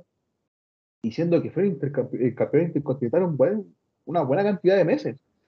Eh, y bueno, para terminar eh, mi opinión acerca de, de, este, de, este, segmento del main event, yo siento que hay que esperar qué, qué quiere hacer Big McMahon con el tema de los títulos. Yo siento que, que pueden venirse cosas interesantes si la Bloodline se queda con todos los títulos. Eh, hemos visto a Kenny Omega ostentando un montón de títulos también y siendo muy relevante para la compañía y, y, y, por así decirlo, viajando por todo el mundo con sus títulos, defendiéndolo en cada compañía, obviamente. Eh, yo, yo espero que Roman Reigns, si que se va a dar el, el, hecho de que tenga todos los títulos en su poder, que, que, que, sea el dios máximo de la compañía, que sea un, un ¿cómo se llama? No sé, un, jefe final, más que un jefe tribal, eh, y, que, y que varios lo intenten. Yo encuentro que esa es la, la, la continuación de la historia por ahora, que La Roca está grabando su película, yo creo que que, que, lo intenten, que intenten ganar la jefe rival, que, que hay algunas finales falsos como los que, no sé, cuando pasó el tema de Cesaro, por ejemplo, eh, Cesaro lo intentó. Todos sabíamos que iba a fallar, pero lo intentó. Y eso igual genera en el público una sensación de, de, expectativa. Así que yo, bueno, eh, eh, quiero esperar un poco a, a, ver qué es lo que quieren hacer con los títulos. Quiero ver si es verdad esto de, de que los usos los van a ganar. Eh, siento que Arky Bro todavía tiene muy, muy buen peso en la división, que no, no, creo que sea tan fácil. Es como que se lo vayan a quitar, por ejemplo, a, lo, a los Viking Riders, que ahí sería como mucho más fácil, porque Valerie Recabro tiene su, su peso, está Randy Orton, obviamente. Y, y bueno, esperemos que, que pasa, pues. veamos, veamos qué, nos tienen preparado y, y esperemos que no, no sea una, una, condición para el staff, para, para el roster de tanto de SmackDown como de Raw. Mira, yo creo que podría haber, podría haber un plot twist en esta historia donde gana Arcade Bro y le quitan los cinturones a los usos, weón. ¿Cachai? Podría haber un plot twist es que ese, donde, ese es el tema. Todos creen que va a ganar los usos. Arcade Bro y Exacto. le quitan los títulos a los usos y Roman Reigns se explota en ira, weón, y lo expulsa el Bloodline, ¿cachai? O los manda a buscar los títulos de vuelta y si no los expulsa, los expulsa el Bloodline. Puede existir todavía eso, y ahí, ahí se me abren un mar de ideas, po, weón, ¿cachai? Lo expulsa del Bloodline y estos weones se calientan que por qué lo expulsan y le cuestan el título, ¿cachai? Pueden haber cosas, ¿cachai? Puede, puede existir algo, ¿cachai? Pero por cómo se dan las cosas, weón, llegamos a un momento en el cual WWE se hace extremadamente predecible, weón, ¿cachai? Y lamentablemente no creo que pase eso, porque yo creo que va a entrar Roman Reigns y se va a violar a Randy Orton para que estos weones conquisten los cinturones, ¿cachai? Porque él, él, él, tiene una meta que quiere cumplir y es el regalón de Vince, pues, bueno. Entonces, de alguna forma, van a esforzarse para que él la cumpla, ¿cachai? Pero mira, por eso, como dice el panda, mira, el panda me da, me da esperanza, weón, ¿cachai? Me da esperanza de ver este programa de mierda malo de Rock que van a dar en un rato más, cuando termine el podcast, un par de horas más, y ver qué mierda va a pasar, ¿cachai? Pero honestamente, fe no tengo tanta, ¿cachai? Coche. Sí, yo tampoco tengo mucha fe en eso, pero eh, hay que ver qué pasa. Eh, a mí tampoco me gusta mucho el tema de que ostenten todos los campeonatos, pero pregunta, porque esto yo no lo sé. ¿Se viene algún Night of Champions? Así como para que se tengan que defender todos los campeonatos. Porque podrían hacer lo que hicieron con Seth Rollins cuando tuvo el campeonato de Estados Unidos y el campeonato máximo. ¿Está ahí? Que yo creo que- tuvo que yo creo que- todo en la misma noche. Yo creo que es distinto porque Seth Rollins en ese momento no estaba tan saturado como este weón. Entonces tener a Roman Reigns defendiendo weón, dos títulos por separado, o uno en este caso porque está unificado, eh, Claro. no sería tan, tan como Seth Rollins, ¿cachai? Y lo uso, lo uso, claro. Puede ser a lo mejor si es que no lo unifican como tal y, y simplemente son eh, dobles campeones, como no sé, pues fue Miz con Big Show o Jerry Show, ¿cachai? Que ahí sí eran Claro, títulos pero entre ahí, tuvieron los dos campeonatos más el campeonato de Estados Unidos.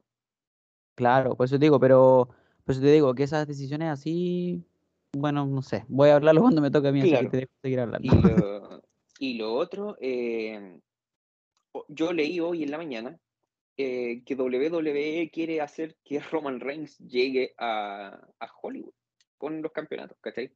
Entonces, chuta, ¿realmente se va a dar lo que dice Panda? O sea, van a empezar a poner un kilo de hueones a intentar quitarle los títulos a Roman Reigns. Eh, pero tal vez los usos ya no formen parte de eso cuando llegue a Hollywood. Puede ser porque eh, hicieron enojar a Roman porque perdieron los campeonatos o porque no consiguieron los campeonatos de Raw. Eh, o sea, hay un, hay un mar de cosas que pueden pasar. Ahora, conseguir el los campeonatos midcard y además los campeonatos en pareja, chuta, ¿a quién le vamos a pasar los campeonatos? ¿A, Paul Heyman para que los defienda? Entonces a, va a, llegar un momento donde va a decir, oye, eh, consejero o sabio, tú tampoco tienes oro, necesito que tengas los dos campeonatos, ¿cachai? No, no, no, no lo veo. No veo la, historia de, de, esos, de los campeonatos Midcard al menos. Y, yo lo vuelvo a decir, o sea, yo soy un fanático de la dinastía samoana, pero no le veo ni patas ni cabeza a la historia que van a, a tener ahora. O sea, Roman Reigns no puede ser más grande de lo que es en este momento. Y el Bloodline es como lo más grande que existe en WWE, pero tampoco le podéis echar toda la compañía encima. O sea, tienes más roster, tienes más gente que no está utilizando y dale, dale oportunidades, dale, por favor, un par de minutos en pantalla a Ricochet, que lo tienes como campeón intercontinental. Dale unos minutos a, a Finn Balor, por favor. No sé, tengo súper, no sé, como muy, muy, muy acotado los comentarios con este, con este feudo. Me gusta, me gusta el, personaje del jefe trial, pero chuta, ¿cómo lo vamos a derrocar? ¿Y cómo va a llegar a, a, al WrestleMania? ¿Cómo lo vas a lograr mantener hasta WrestleMania? Si es que lo quieres mantener. Está, está, yo a mi, a mi juicio lo veo, lo veo muy complicado. Mira, pucha, en verdad, como que tengo harto que decir, pero en verdad no, tanto porque en verdad las palabras son súper simples, bueno, siempre he dicho que la unificación de marca, bueno, es, algo tan innecesario, bueno, y tan aburrido, ¿cachai? Y que, y que lamentablemente le sumáis más aburrición si es que el personaje que vas a utilizar como cara de la unificación de marcas ya está siendo aburrido, ¿cachai? Porque ya, yo también opino lo mismo, bacán, jefe tribal, esto, esto, otro, pero bueno, está siendo aburrido, ¿Cachai? Entonces, si ya estás teniendo un producto que está aburriendo y lo vaya a meter en un producto que es aburrido, o sea, bueno, uno más uno, dos, pues bueno, es, simple la lógica. Mucha gente volvió a ver eh, wrestling por este WrestleMania. Y la misma gente se volvió a ir porque se dieron cuenta que cuando se fueron, Roman Reigns seguía igual, weón. ¿Cachai? Entonces, ¿qué va a pasar ahora? La gente se va a volver a ir, bueno, va a volver en cuanto a mitad de año, octubre, weón, y Roman Reigns va a seguir como campeón. Y weón, van a pensar que el tiempo no ha avanzado, ¿cachai? Entonces, no sé si vale tanto un The Rock versus Roman Reigns como para arriesgar todo lo que están arriesgando, ¿cachai? Pensando en esa lógica, ¿cachai? Pensándole como que en verdad quieren que llegue a Hollywood como el Roman Reigns contra La Roca, que weón, tampoco, ¿para qué estamos con weas? O sea, ya, choque de Samoan y weón, pero weón, ¿qué nos va a dar La Roca? ¿Cachai? ¿Quién nos va a dar la roca que le gane, que pierda contra, contra Roman Reigns y que Roman Reigns como que quede como el, jefe tribal y quede después cuánto? ¿Un mes más? Porque tampoco lo pueden hacer perder el tiro porque, Juan, estáis hablando que estáis construyendo un personaje imparable. ¿Cachai? Voy a sacar mi lado otaku en este sentido. En los mangas pasa la misma weá, que los creadores, los escritores, weón, crean personajes y siempre lo crearon con la mentalidad de que llegas a un punto donde nadie lo pudiese vencer. ¿Cachai? Y logran ese objetivo. Pero ¿qué pasa después de eso, pues, ¿Cómo seguir desarrollando tu historia? Porque la historia se tiene que seguir desarrollando. Pero ¿cómo derrotas lo indestructible y lo inderrotable? ¿Cachai? Entonces, ¿vale tanto lo que queréis ganar por lo que estáis arriesgando y estáis poniendo en juego, weón? ¿Cachai? Entonces, ya estamos cachando que las divisiones están en la mierda. O sea, división midcar horrible, división femenina horrible. ¿cachai? O sea, ahora llegó Lacey Evans. Puta, creo yo que puede ser el real eh, cambio en la división, como con esta tipo ruthless aggression que está como teniendo, ¿cachai? Que en verdad le puede sacar la mierda a Ronda Rousey. O a la misma Charlotte, si es que hacen el cambio no de título. Pero, ¿qué más tení? O sea, una división en la mierda, títulos weón, infravalorados totalmente, eh, o en este caso títulos y personajes sobrevalorados, ¿cachai? Entonces, la idea es que esta weá esté totalmente equilibrada, así como estuvo cuando se hizo la división de marcas del 2016. Ya, porque ahí de verdad, seamos sinceros, esa época, weón, era increíble. Porque de verdad sentíamos que estábamos de vuelta en un poquitito lo que fue una Ruthless Aggression con una división de marcas sólida. Con un Shane McMahon por un lado y con Stephanie McMahon por el otro, ¿cachai? Peleándose los luchadores, weón, weón, diciendo que en verdad, ¿qué lado era mejor? Con un Survivor Series realmente como, bueno, la serie de sobrevivientes. Entonces ahora que vaya a unificar de nuevo las marcas, o sea, no sé, no, no, yo de verdad que lo encuentro muy sacado de onda. Creo yo que esto pudo haber sido weón, un inicio súper bueno para ver si la idea, si quieren empezar de cero, empiecen de cero, pero no caguen todo lo que tienen actualmente por empezar de cero. Se puede destruir lo que tenéis de muchas formas, pero no destruyéndolo aburridamente, ¿cachai? Bueno, en el 2016, claro, Roman Reigns fue el weón que, que, que, que- mira, mira la coincidencia, pues weón. Roman Reigns de nuevo metido en la weá titular, ¿cachai? Porque en el, en el 2010 2016 Roman Reigns había ganado Triple H en WrestleMania 32 y él estaba como un campeón indiscutido, ¿cachai? Porque era el único título en ese momento. Entonces ahora está lo contrario, entre comillas, porque este weón también tiene los dos títulos. Entonces, ¿qué van a hacer? ¿Crear un tercer título? ¿Un otro título? ¿Traer de vuelta aquí, weón, un Big Gold y separar marcas de nuevo después de meses? ¿Volver a separar Universal con el campeonato de WWE? O sea, ¿cachai? Yo creo que de verdad si lo quieren tomar como un WrestleMania en Los Ángeles, por mucho que, que- que- sería bacán ver eso, ir a verlo, no sé, no sé si vale la pena arriesgar tanto por eso. ¿Cachai? O sea, estamos, estamos hablando de que bueno, en AEW están con problemas de, de, roster, con problemas de weá, y WWE está como peor. ¿Cachai? Porque bueno, no tienen ideas. Si ya los, los creativos han sido hace mucho tiempo horribles, ahora están peor. ¿Cachai? Pandita creo que tenía que decir algo al respecto. Se está mira, la mano. como para darle un poquito de esperanza a todo esto, eh, me cuesta recordar eh, una stable y un personaje tan, tan fuerte dentro de la WWE u otra empresa. Eh, no, no, no, no logro recordar, creo que el único que he visto yo que es como que era prácticamente invencible y que lo tuvieron en alto por mucho tiempo, yo creo que era, fue Hulk Hogan. Creo que fue el, el personaje invencible, invencible que en algún momento tuvo poder eh, de decidir sobre su personaje y, y para ganarle tenía que prácticamente chuparle las patas para que te diera un, un spot en WrestleMania. No recuerdo otro, otro, otro luchador que tuviera el estatus Goldberg, que, que tiene En WCW. también Goldberg, sí, sí, sí. Eh, pero Goldberg tenía la marca. Entonces, con la marca tenía ahí una historia sí o sí en algún momento. O sea, no importa cuántas peleas haya ganado Goldberg, siempre estaba la marca como storyline. Es como quién va a Claro, romper el ganó el cinturón de los Estados ¿Quién Unidos, va- después ganó el cinturón del mundo. ¿Cachai? Con la marca, con la marca encima. Y fue Kevin Nash el que rompió la marca, pues. Fue él el que le ganó la primera derrota a Goldberg y le quitó el cinturón de la WCW. Claro. Entonces, a mí se me, a mí se me- esto lo pueden hacer como una idea, así como, como una idea que se me ocurre en este momento, estoy pensando en voz alta más que nada.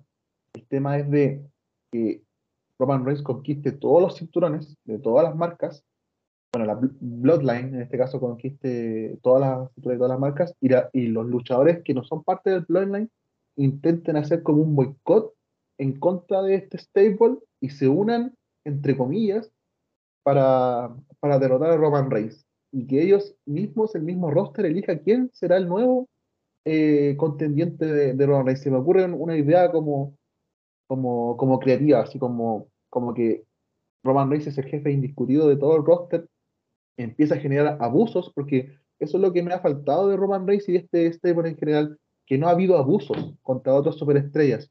¿cachai? No, no ha habido humillaciones más, tan, muy grandes. ¿cachai? PG, PG. ¿Cómo? Pero ya PG, te digo, o sea, PG, ya, ya se vio un pequeño avance Con Nakamura. Nakamura el otro día. Eh, claro. Mm. Hagan Ah, una, claro. hagan una Algo así. Civil War, weón. pero que, pero que se empieza a repetir dentro de, dentro de la marca de, por ejemplo, ya sabemos que van a ir rondando de marca en marca, entonces, Claro. que vayan a Raw, humillen a, a personajes de Raw, eh, SmackDown, humilla a personajes de SmackDown, eh, eh, Big se sienta presionado porque ahora yo encuentro que él quiere ser parte de, de, de la storyline que viene en el futuro y empiezan a sentirse presionados por, por la figura de, de, de la Bloodline. Imagine- porque esto es lo que yo tenía que haber pasado, por ejemplo, con eh, eh, Retribution. Retribution, en algún momento yo, pens- yo pensé que iba a generar tanta presión dentro de la WWE que tenían que hacer algo al respecto. Ese, ese como el, el storyline. Hacer algo Yo al le tenía respecto. fea, yo le tuve fea a Retribution. Igual en le tuve momento. fe, weón. Eh, Le y era, era eso, como va a llegar un punto en donde vamos a tener que hacer algo. Loco, lo que pasó, por ejemplo, con Nexus. Que tenían que, el, el roster en general tenía que hacer algo contra Nexus. Y yo pienso que ese sería como una buena forma de terminar el feudo o el storyline del jefe tribal, el hecho de que se junten un montón de superestrellas, que se vean afectadas por el Bloodline, que se vean humilladas, que se vean que, que si no los derrotan a Roman Reigns, en ningún momento van a poder obtener los títulos y sienten que van a tener que derrocar de alguna forma y sacarle la concha la lora a, a Roman Reigns. No sé, mandarlo al hospital, por ejemplo, que descanse medio año, ocho meses, y que después vuelva a retomar con otro personaje o, o- o intente refundar, por así decirlo, el, el Bloodline. Siento que un- es- podría ser una buena opción. No sé qué piensan ustedes. Sí, sabéis que me gustaría, pero sabéis que tiene que ser una, un stable sólido. Yo Claro. subiría en poco tiempo más al hermano de los usos a Sikoa, Solo Lo Sikoa. subiré. Mm. lo subiría automáticamente. Metería a Na- Naomi. Quizás la única que sobra ahí es Sacha Banks, porque lamentablemente no tiene pito que tocar ahí. Esa buena es más latina que, que, que Samoana. que la, la Sacha Banks podría traicionar, o sea, la Naomi podría traicionar a la Sacha Banks y Claro, y llevarse ella cambiar los dos títulos, ¿cachai? Claro, se y y llevarse los títulos. Entonces, claro, no, esa si no, idea, no, sí se puede, se puede mandar, se puede mandar un Cody Rhodes. Acuérdense cuando traicionó a Hardcore Hollywood y eh, introdujo a Ted DiBiase y ahí fue el cambio de, de pareja, claro, ¿cachai? es que como te digo, a lo que voy yo es que esa idea solamente se podría evolucionar con un top babyface a cargo y ahí donde entra Cody Rhodes. ¿Cachai? Donde Cody Rhodes dice, ¿sabes qué puta? Tenemos que parar esto, ¿quién está conmigo? Y ahí se unen un montón de superestrellas y el one se trae un par de IW, ¿cachai? Se trae un par de buenos de IW que sean grandes y que vayan a la lucha, pues, ¿cachai? Ahí podría ser una guay El interesante. ballet. Claro, tenía ah, el, el Ballet Club, que tú tenías a Finn Balor y a AJ Styles, que fueron parte Claro, del, ¿cachai? del Y tendrías que traerte, tendrías que traerte dos hueones de otros lados, que en este caso podrían ser los Good Brothers, ¿cachai? Los Good ya que hay una suerte de alianza con, con Impact Wrestling de alguna manera. Se pueden hacer cosas, weón, pero es que el problema es que lamentablemente, y esto lo digo así, lamentablemente, nosotros, weón, soñamos demasiado en grande, ¿cachai? Nosotros soñamos demasiado en grande, creamos muchas cosas bonitas, muchas cosas que, que podrían ser atractivas, que podrían generar mucho dinero, pero lamentablemente la WWE no tiene interés en hacerlo. Los creativos culiados son puros simios de mierda que no tienen idea de las weas que están haciendo. Y al final del día nosotros nos ilusionamos y nos emocionamos con weas que nosotros pensamos que podrían ser fantásticas y que al 90% de los fanáticos les van a gustar, para luego comernos una mierda grotesca, y así, grotesca, sin sentido y muy saco wea que se le ocurrió hacer de un día para otro. ¿Cachai? No sé si hay algo más que decir acerca de esto o vamos con el main event final. Vámonos a la mierda, vámonos a la mierda, seguir desilusionando. Main event final del podcast de esta noche, de esta tarde, el primer episodio de la temporada 8. Las locuras de Tony Khan. Las locuras de Tony Khan fue un segmento de nuestro podcast en las últimas dos temporadas donde cada vez que Tony Khan decía un par de cosas lo dejamos como la locura de Tony Khan. Pero Tony Khan se ha buqueado tan bien en las locuras de Tony Khan que llegó al main event del podcast. Sí, llegó al main event del podcast y déjame ir inmediatamente a Twitter para leer textualmente lo que el señor Tony Khan puso en la red social más tóxica del mundo ahí del pajarito. Ah, Tony Khan puso lo siguiente, déjame ver si lo puedo encontrar porque esto igual fue hace un par de días ya. Y este weón tuitea demasiadas cosas, weón, de verdad increíble. Ah, lo estoy tratando de buscar, weón. Puro, puro, puro spam, weón. Ok. Esto fue hace tres días. Dice lo siguiente. Un estudio independiente ha confirmado que muchos de los anti-AEWs online en la comunidad que se ha generado no son individuos reales. Es un staff manejando miles de cuentas más una armada de bots que pareciera que los ayuda o les da respaldo, mirándolo de cerca, no son gente real. ¿Quién podría pagar por cierta estupidez tan cara y tan burda? Qué huevo más tonto. Ok, Claro. pero déjame, déjame repetirlo de nuevo. En Huevo propias palabras normales, Tony Khan está diciendo que los haters que tienen AEW son bots y son una staff de gente pagada para manejar miles de cuentas que le tiran hate a AEW y que apoyan ese hate entre ellos. Ok. Basado en ese comentario, yo les voy a contar algo más personal. Mi hermano chico es un hater de IW. ¿Cachai? Este weón cada vez que IW hace algo, hace un meme la weá y lo publica en internet y lo sube. Cada vez que pasa algo, mi hermano le tira mierda a IW. Cada vez que este, mi hermano hace un meme Tony Khan. Yo le quiero preguntar en esta edición del podcast a Vince McMahon, que yo sé que está escuchando a otra persona que está viendo esto y que lo está traduciendo en este mismo momento para saber, cuando Rechucha le va a mandar el cheque a mi hermano por el hate que le tira a IW o por último un par de poleras de la Chop para que yo no se las tenga que comprar. Por favor, weón. Porque yo tengo el ejemplo más claro aquí en mi casa. Tengo un pendejo culiado hater de IW que se dedica muchas horas de su día a hacerle meme a Tony Khan y weá a IW. Y no le pagan ni un centavo a nadie, porque vuelvo a repetir, si por favor, si lo está haciendo, por favor, por último mándale unas poleras para que no se las tenga que comprar yo. O, unos dólares, pues, weón, ¿cachai? O quien sea, quien sea que está pagando esta operación, por favor, contrate a mi hermano, porque puta que es bueno para hacer memes de IW el culiado. ¿Cachai? Por favor, por favor. Alguien que le dé un oficio a este cabro chico, weón. ¿Cachai? El punto, Pagan. weón, acá Yo pongo el negocio. no podéis ser tan saco. Ok, mira, yo sé que a nadie le gusta, a nadie le gusta tener haters. ¿Cachai? Ese es un punto importante. A nadie le gusta tener haters, sobre todo cuando uno es más chico comparado con otros más grandes, ¿cachai? Porque, por ejemplo, nos, nos pasa a nosotros, cuando somos un medio súper chico, que estamos empezando a crecer gracias a los que se suscriben todos los días, eh, que est- estamos haciendo cosas diferentes. Bueno, nosotros nos esforzamos como Universidad del Wrestling en generar un producto diferente a los que están en Internet. Todavía no voy a los tops, no quiero hacer tops. Todavía no voy a los mejores momentos de tal luchador. Todavía no voy a las cinco cosas que tú no sabías de. Me estoy tratando de esforzar de hacer cosas diferentes, ¿cachai? Bueno, me gasto miles de dólares al año en cinturones, ¿cachai? En weá para hacer un boxing, ¿cachai? En figuritas, eh, con los cabros, con el pan del Álvaro, el Joche y los demás del staff, weón, damos 3, 4 horas de nuestro tiempo cada semana para grabar el podcast, ¿cachai? Eh, puta, se hacen cargo del Instagram y suben la weá en un formato propio. Eh, tratamos de hacer cosas, weón, originales, ¿cachai? Y así todo, weón, son mínimos, pero igual tenemos un par de haters, weón, que puta, igual gracias porque ven los videos y dejan el dislike, pero nos dan la vista y eso es lo que vale, ¿cachai? Entonces, bacán, ¿cachai? Y es fome el sentirse que tú estás trabajando duro de alguna manera y que estás haciendo cosas diferentes y que estás como tratando de tirar para arriba y hay otro weón que es más grande que tú, que vale callampa y que se está llevando los beneficios, ¿cachai? Y eso es lo que yo siento que siente Tony Khan en este momento, porque WWE está dando un producto del orto, se esfuerzan la nada, están haciendo pura weá, pero están generando ganancias históricas.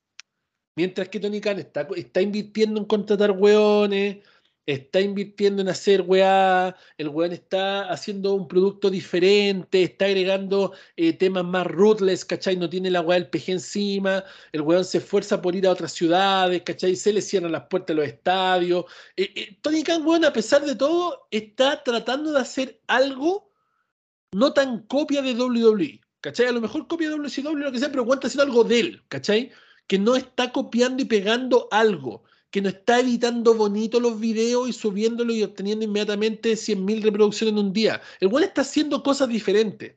Y lamentablemente, otro weón que lleva más tiempo que él, que está haciendo pura mierda de contenido, ¿cachai? Se está llevando los premios, las flores, el dinero, los viajes a WrestleMania, toda la weá, ¿cachai?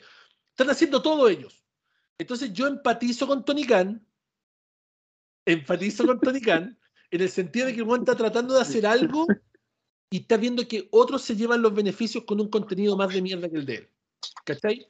Ok, ok. Pero no podéis decir que esa misma persona o que otra persona está pagándole a alguien para decirte en tu cara que estáis haciendo weas mal, pues weón. ¿Cachai, no? Sobre todo cuando tienes una comunidad de fanáticos fieles. Que aunque no son tantos como en WWE, igual son fieles a AEW, ¿cachai? Son weones que no prenden la tele para ver Raw en SmackDown. Prenden solo para ver Dynamite y Rampage. ¿Cachai? son cientos de miles de buenos que solamente compran los pay-per-views de AEW, aunque les pidan 40 dólares por pay-per-view y algunos no sean tan buenos, ¿cachai? Ellos tienen sus fanáticos recurrentes, pero también hay gente que no les gusta el producto, weón, ¿cachai? Y eso es la norma, es la regla, ¿cachai? tú podías hacer lo que tú queráis diferente, tú podías invertir todo tu tiempo, podías invertir dinero, podías invertir eh, tiempo, dinero, todo, ya lo he dicho miles de veces, Juan, podías invertir lo que sea, tu vida entera, pero siempre va a haber gente que no le va a gustar tu producto, siempre va a haber gente que no le va a gustar tu miniatura y va a pasar de largo, siempre va a haber gente que va a preferir seguir viendo los mismos tops repetidos que se copian de un lugar a otro. Y eso no tiene nada de malo, es el gusto de cada persona. ¿Cachai? ¿Vale pico? Sí, por supuesto. ¿Es una mierda? Por supuesto que sí.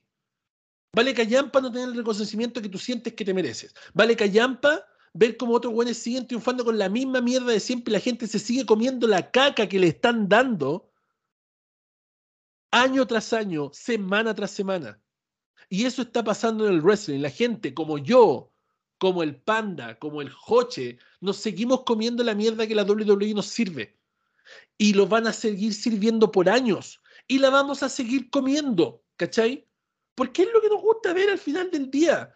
Claro, no nos gusta ver las malas decisiones, pero al final no podemos vivir sin esta WWE, estamos acostumbrados a que nos suban lo mismo. ¿Cachai? Estamos acostumbrados a seguir esperando la esperanza de que aparezca John Cena otra vez, de que vuelva La Roca, de que, no sé, pues, bueno, eh, creen un nuevo título para ir a sacarle la chop y comprarlo y abrirlo para subir un video que va a tener 150 vistas mientras un weón sube un blog culiado y tiene 10.000, ¿cachai? Al final del día, esto pasa en todo sentido y en todo tipo de cosas. A veces el éxito llega, a veces no llega, pero lo que importa es seguir fiel a tus convicciones, seguir fiel a lo que tú estás creyendo que tienes que hacer. Y en este caso, Tony Khan está buscando excusas para justificar el fracaso de las cosas que hace mal. ¿Cachai?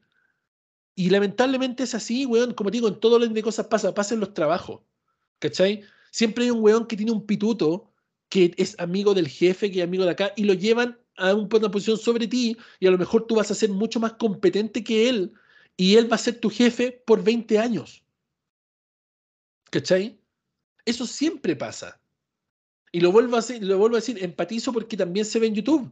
¿Cachai? También se ve en YouTube que la gente sigue viendo los mismos videos, un youtuber lo hace, otro se lo copia y lo hace de nuevo, y otro lo hace, lo copia de nuevo, otro lo edita más bonito y la gente lo ve y lo ve y lo vuelve a ver y sigue viendo y se sigue suscribiendo y lo sigue consumiendo, mientras que otros hacen otra cosa diferente y no tienen resultado, pero no podemos ir a culpar a los otros de eso. Tenemos que asumir que a lo mejor lo que nosotros hacemos no es atractivo, que a lo mejor lo que nosotros hacemos no es 100% comercial, que a lo mejor lo que nosotros hacemos no está bien editado, y yo siempre lo he asumido, bueno, yo siempre digo, bueno, yo edito como el culo, ¿cachai? Soy un weón super boomer que con cueva sé ocupar programas de edición, ¿cachai? Entonces yo edito como el culo, probablemente todos mis videos siempre van a ser editados de una forma muy básica, porque también tengo una familia, bueno, tengo un trabajo que tengo que estar nueve horas fuera de la casa, tengo miles de cosas que hacer, no tengo tiempo para dedicar full time a YouTube, ¿cachai? Como otros youtubers que viven de esto. No puedo hacerlo. Pero así todo trato de hacer lo que me gusta, trato de hacer contenido que no existe, trato de hacer cosas. Los chiquillos en el Instagram tratan de hacer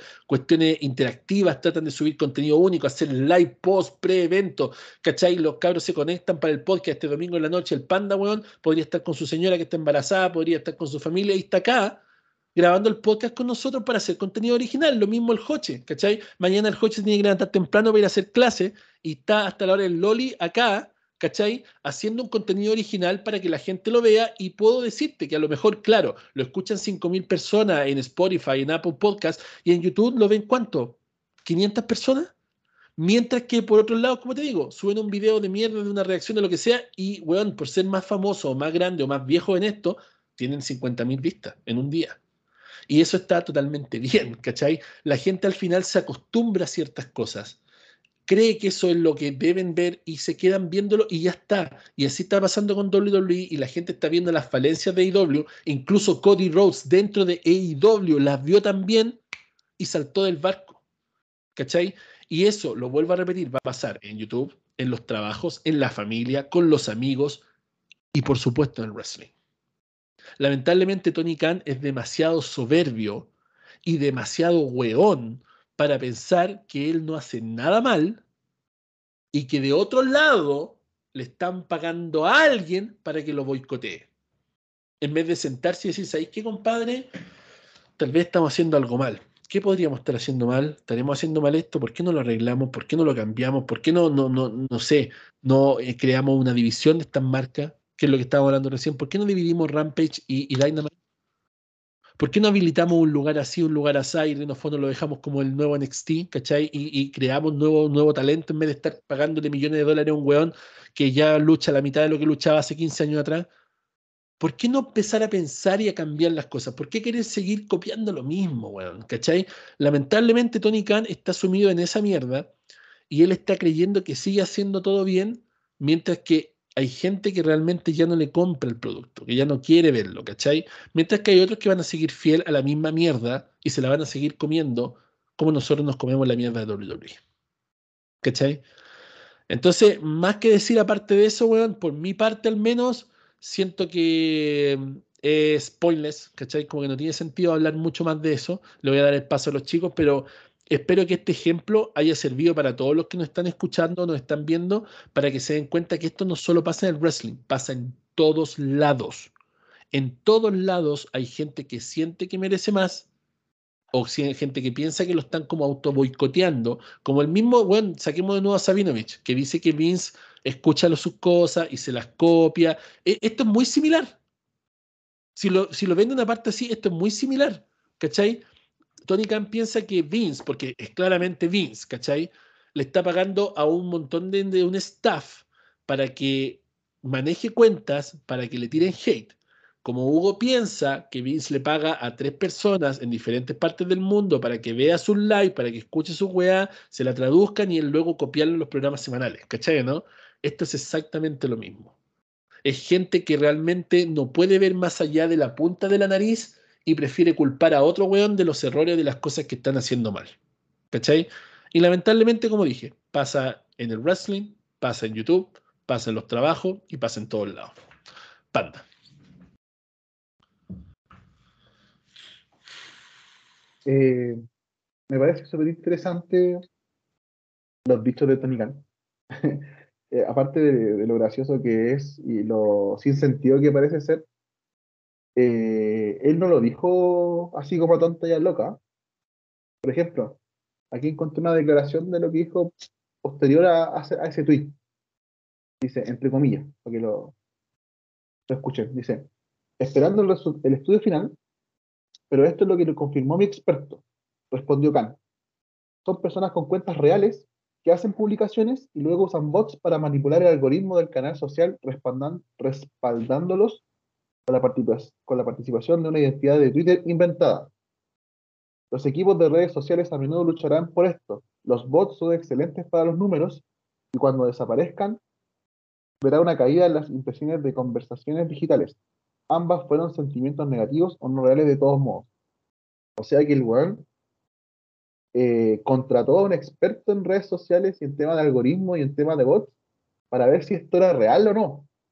Y el, el experto le dijo que sí era real, que sí habían cuentas falsas, eh, eh, pero independiente de que sea falso o no, independiente de que esta historia sea real o no, ahí te das cuenta este sentimiento de inferioridad que hemos hablado en podcast anteriores que tiene Tony Khan con respecto a WWE.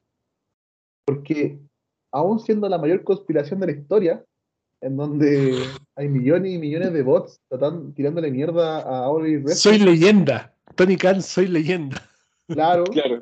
eh, ¿qué, qué tiene que andar él pagándole a alguien para que investigue por qué le tiran hate a su empresa? ¿Cachai? Entonces, ¿por qué la necesidad de blanquearte de esa forma, eh, justificando eh, las opiniones negativas que tiene la empresa?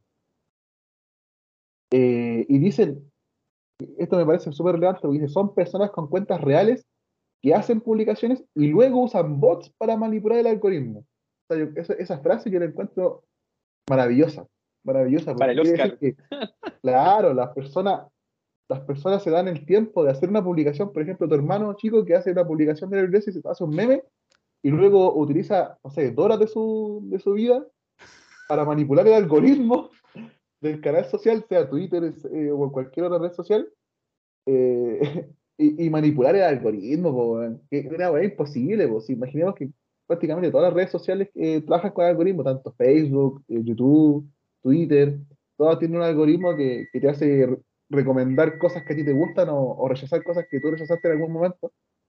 Y, y que venga este weón y que diga que la gente normal, porque es- él dice son personas con cuentas reales que manipulan el algoritmo. Entonces, eh, me pareció muy gracioso la- las declaraciones de Tony Khan y que dan muestra de, de- de este sentimiento de inferioridad que hablamos en el pasado y que él no lo puede superar.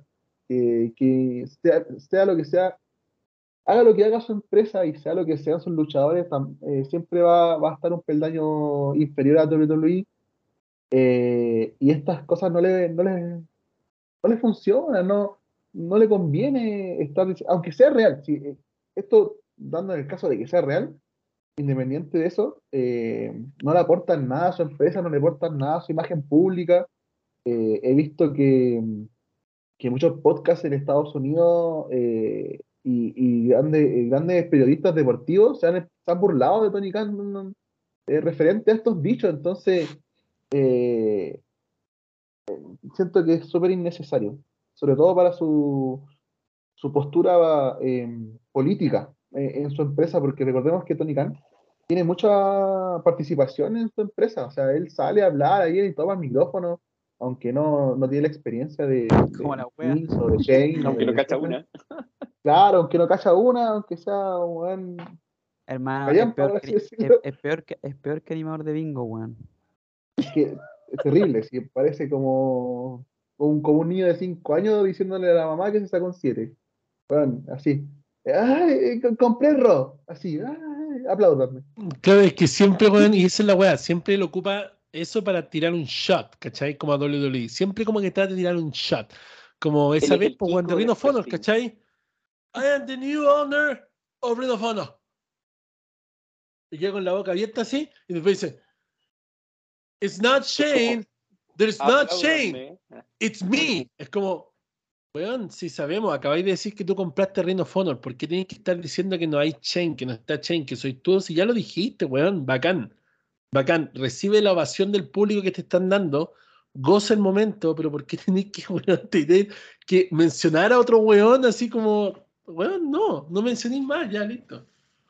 No ¿Y sé, por qué los menciona? Porque necesita relevancia. Porque sabe que nombrando a las personas de la otra empresa, a él lo van, van a decir, oh, Tony Khan nombró a Shane McMahon. Y va a ser noticia porque nombró a una persona de la otra empresa. Y, y es la única forma para él de ser relevante. weón. Claro, tipo un payaso. Lamentablemente. Ta- ¿sabéis qué, weón? Tony Khan está muy mal asesorado. Ese es el problema. Yo Tony que no Khan, está weón, asesorado. Tony Khan, exacto, ese es el punto, que no está en Es que ese es el punto, ese es el punto. O está muy mal asesorado o derechamente no está asesorado. Ese es el problema.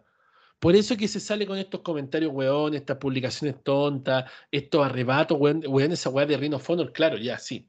Pero fue un arrebato muy ahueonado. O sea, comprar una empresa sin roster, sin nada, weón, por 30 millones de dólares. Simplemente para poder plantarle una G en el hoyo a WWE que ni siquiera se los comió, weón. Fue como, oh, compraste linda foto, listo. Ahuevonado Triple H culiado que no la compraste vos. Pero ya, listo, vuelve a la oficina. ¿Cachai? Es como, es como, weón, era. No sé, weón, no sé. Ay, papá. Horrible. Horrible. Mira, yo siento que eh, darle más pantalla a, a este eh, es más, es, es mucho. Yo de verdad que no o- omitiré comentarios acerca del tema. Siento que lo- no lo necesito. No lo vale. Álvaro. Yo, yo pienso similar al Hoche, o sea, mm, es que sabéis que lo hemos dicho tantas veces y eh, como que con esta, con esta actitud y con estas acciones como que no trata de enmendar un poco el camino, la verdad. Como que no es que veamos a otro Tony Khan, no, es como el mismo pero más idiota. ¿Cachai? Como, no sé, weón.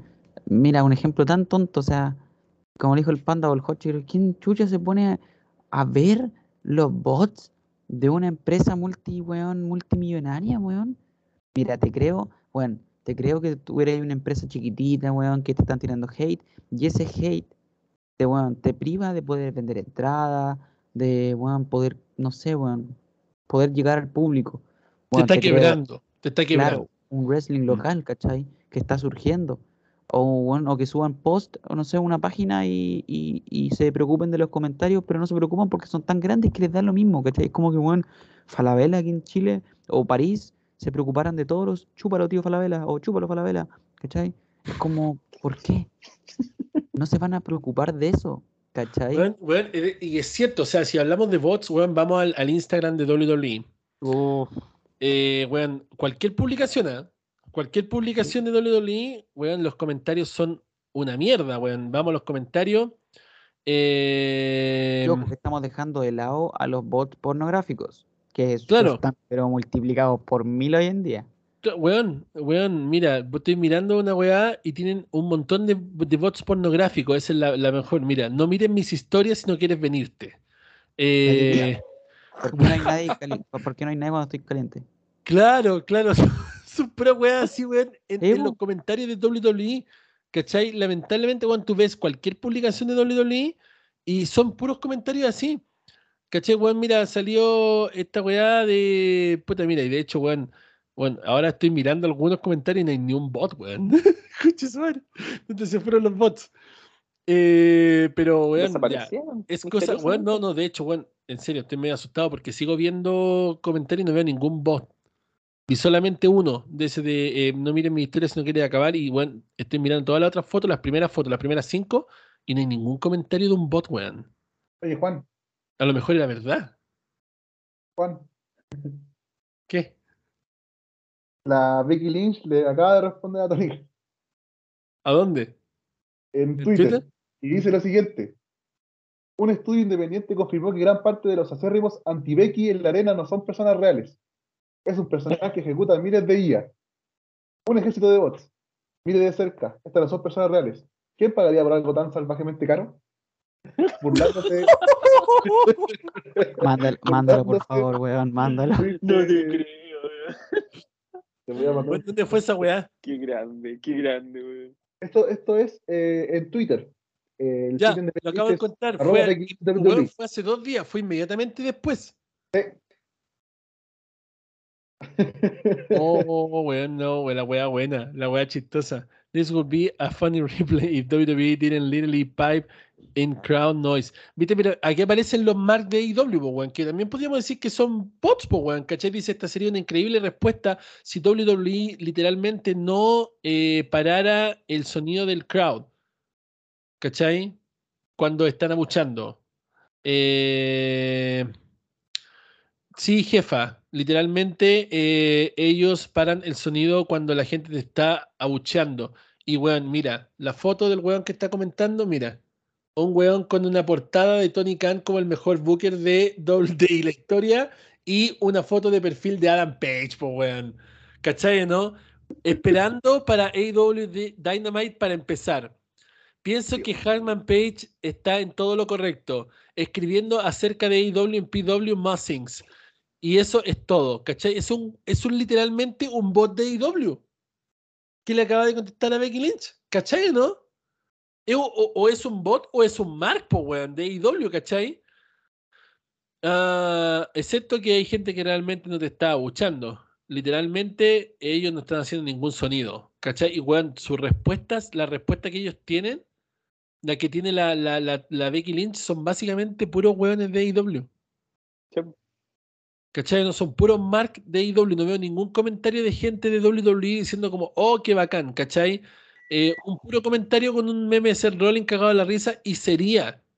Y sería, ¿cachai? Todo el resto del mundo le está tirando mierda a, a Lynch. Y son weones con portadas de Tony Campo, weón. ¿Cachai? Yo te digo, ¿cómo puede haber un weón que tiene un- de portada a Tony Khan el mejor booker del año? ¿Realmente existe algo así? ¿Un weón que sea tan fanático de Tony Khan que pueda hacer una cosa así?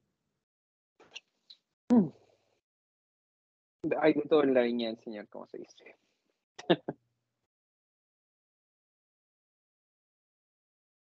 No sé, weón. De verdad que no, no entiendo qué mierda está pasando acá, weón, pero eh, puta, weón, tiene caleta de bots esta weá de, de Twitter de Becky Lynch, weón. Es solamente ir al Twitter de Becky Lynch y buscarlo y, weón, puros bots están respondiendo a su tweet y de forma negativa. O sea, yo no sé si más encima Vince McMahon está pagándole ahora a bots para boicotear a Becky Lynch, dejarla como weona, porque eso es lo que están haciendo. Eh, porque pareciera que eso es, pues, weón. ¿Cachai? Qué vergüenza, weón. Y qué ordinario, weón. qué ordinario. Sí, pues literalmente una weá ultra ordinaria, así como una pelea de viejas de población, weón. La weá la cagó. ¿Algo más que quieran comentar sobre esto? Nada. ¿O le- por finalizado nomás? Penalícelo, profe. El segmento Ter- ah. Termínelo, profe. Tony Cosas. El- el- claro, ¿no? La locura de Tony Khan, versión cringe, weón, así como al máximo, así como... Versión Pero bueno. Claro. Con esto despedimos nuestro primer episodio de la temporada 8 de WWE Español el podcast. Gracias por escucharnos, gracias por vernos, gracias por los superchats, gracias por los likes, gracias por los comentarios. No olvides suscribirse al canal de YouTube si ya llegaste hasta acá. No olvides seguirnos en arroba U del Wrestling, seguir a nuestros auspiciadores de Nerd Shop que tiene un tremendo concurso. Vaya inmediatamente, sígalo en Instagram y vaya también visite nerdshop.cl para que pueda de alguna forma ganar esa tremenda presea de la Roca y Stone Cold en esa escena inolvidable de Raw. No olvide también apoyarnos siempre en todo el contenido nuevo que estamos subiendo. Se viene nuevo video de unboxing mañana martes para que vaya a verlo. Es un video especial que mucha gente ha estado esperando. Se viene más contenido durante la semana y por favor, como dije, siga atento a las redes sociales de la Universidad del Wrestling. Soy Juan Díaz Garay junto al equipo de la Universidad del Wrestling y nos despedimos con un abrazo y hasta pronto. Suscríbete, deja tu like, comenta y marca la campanita para contenido exclusivo que solamente la Universidad del Wrestling tiene para ti. Un abrazo y hasta pronto.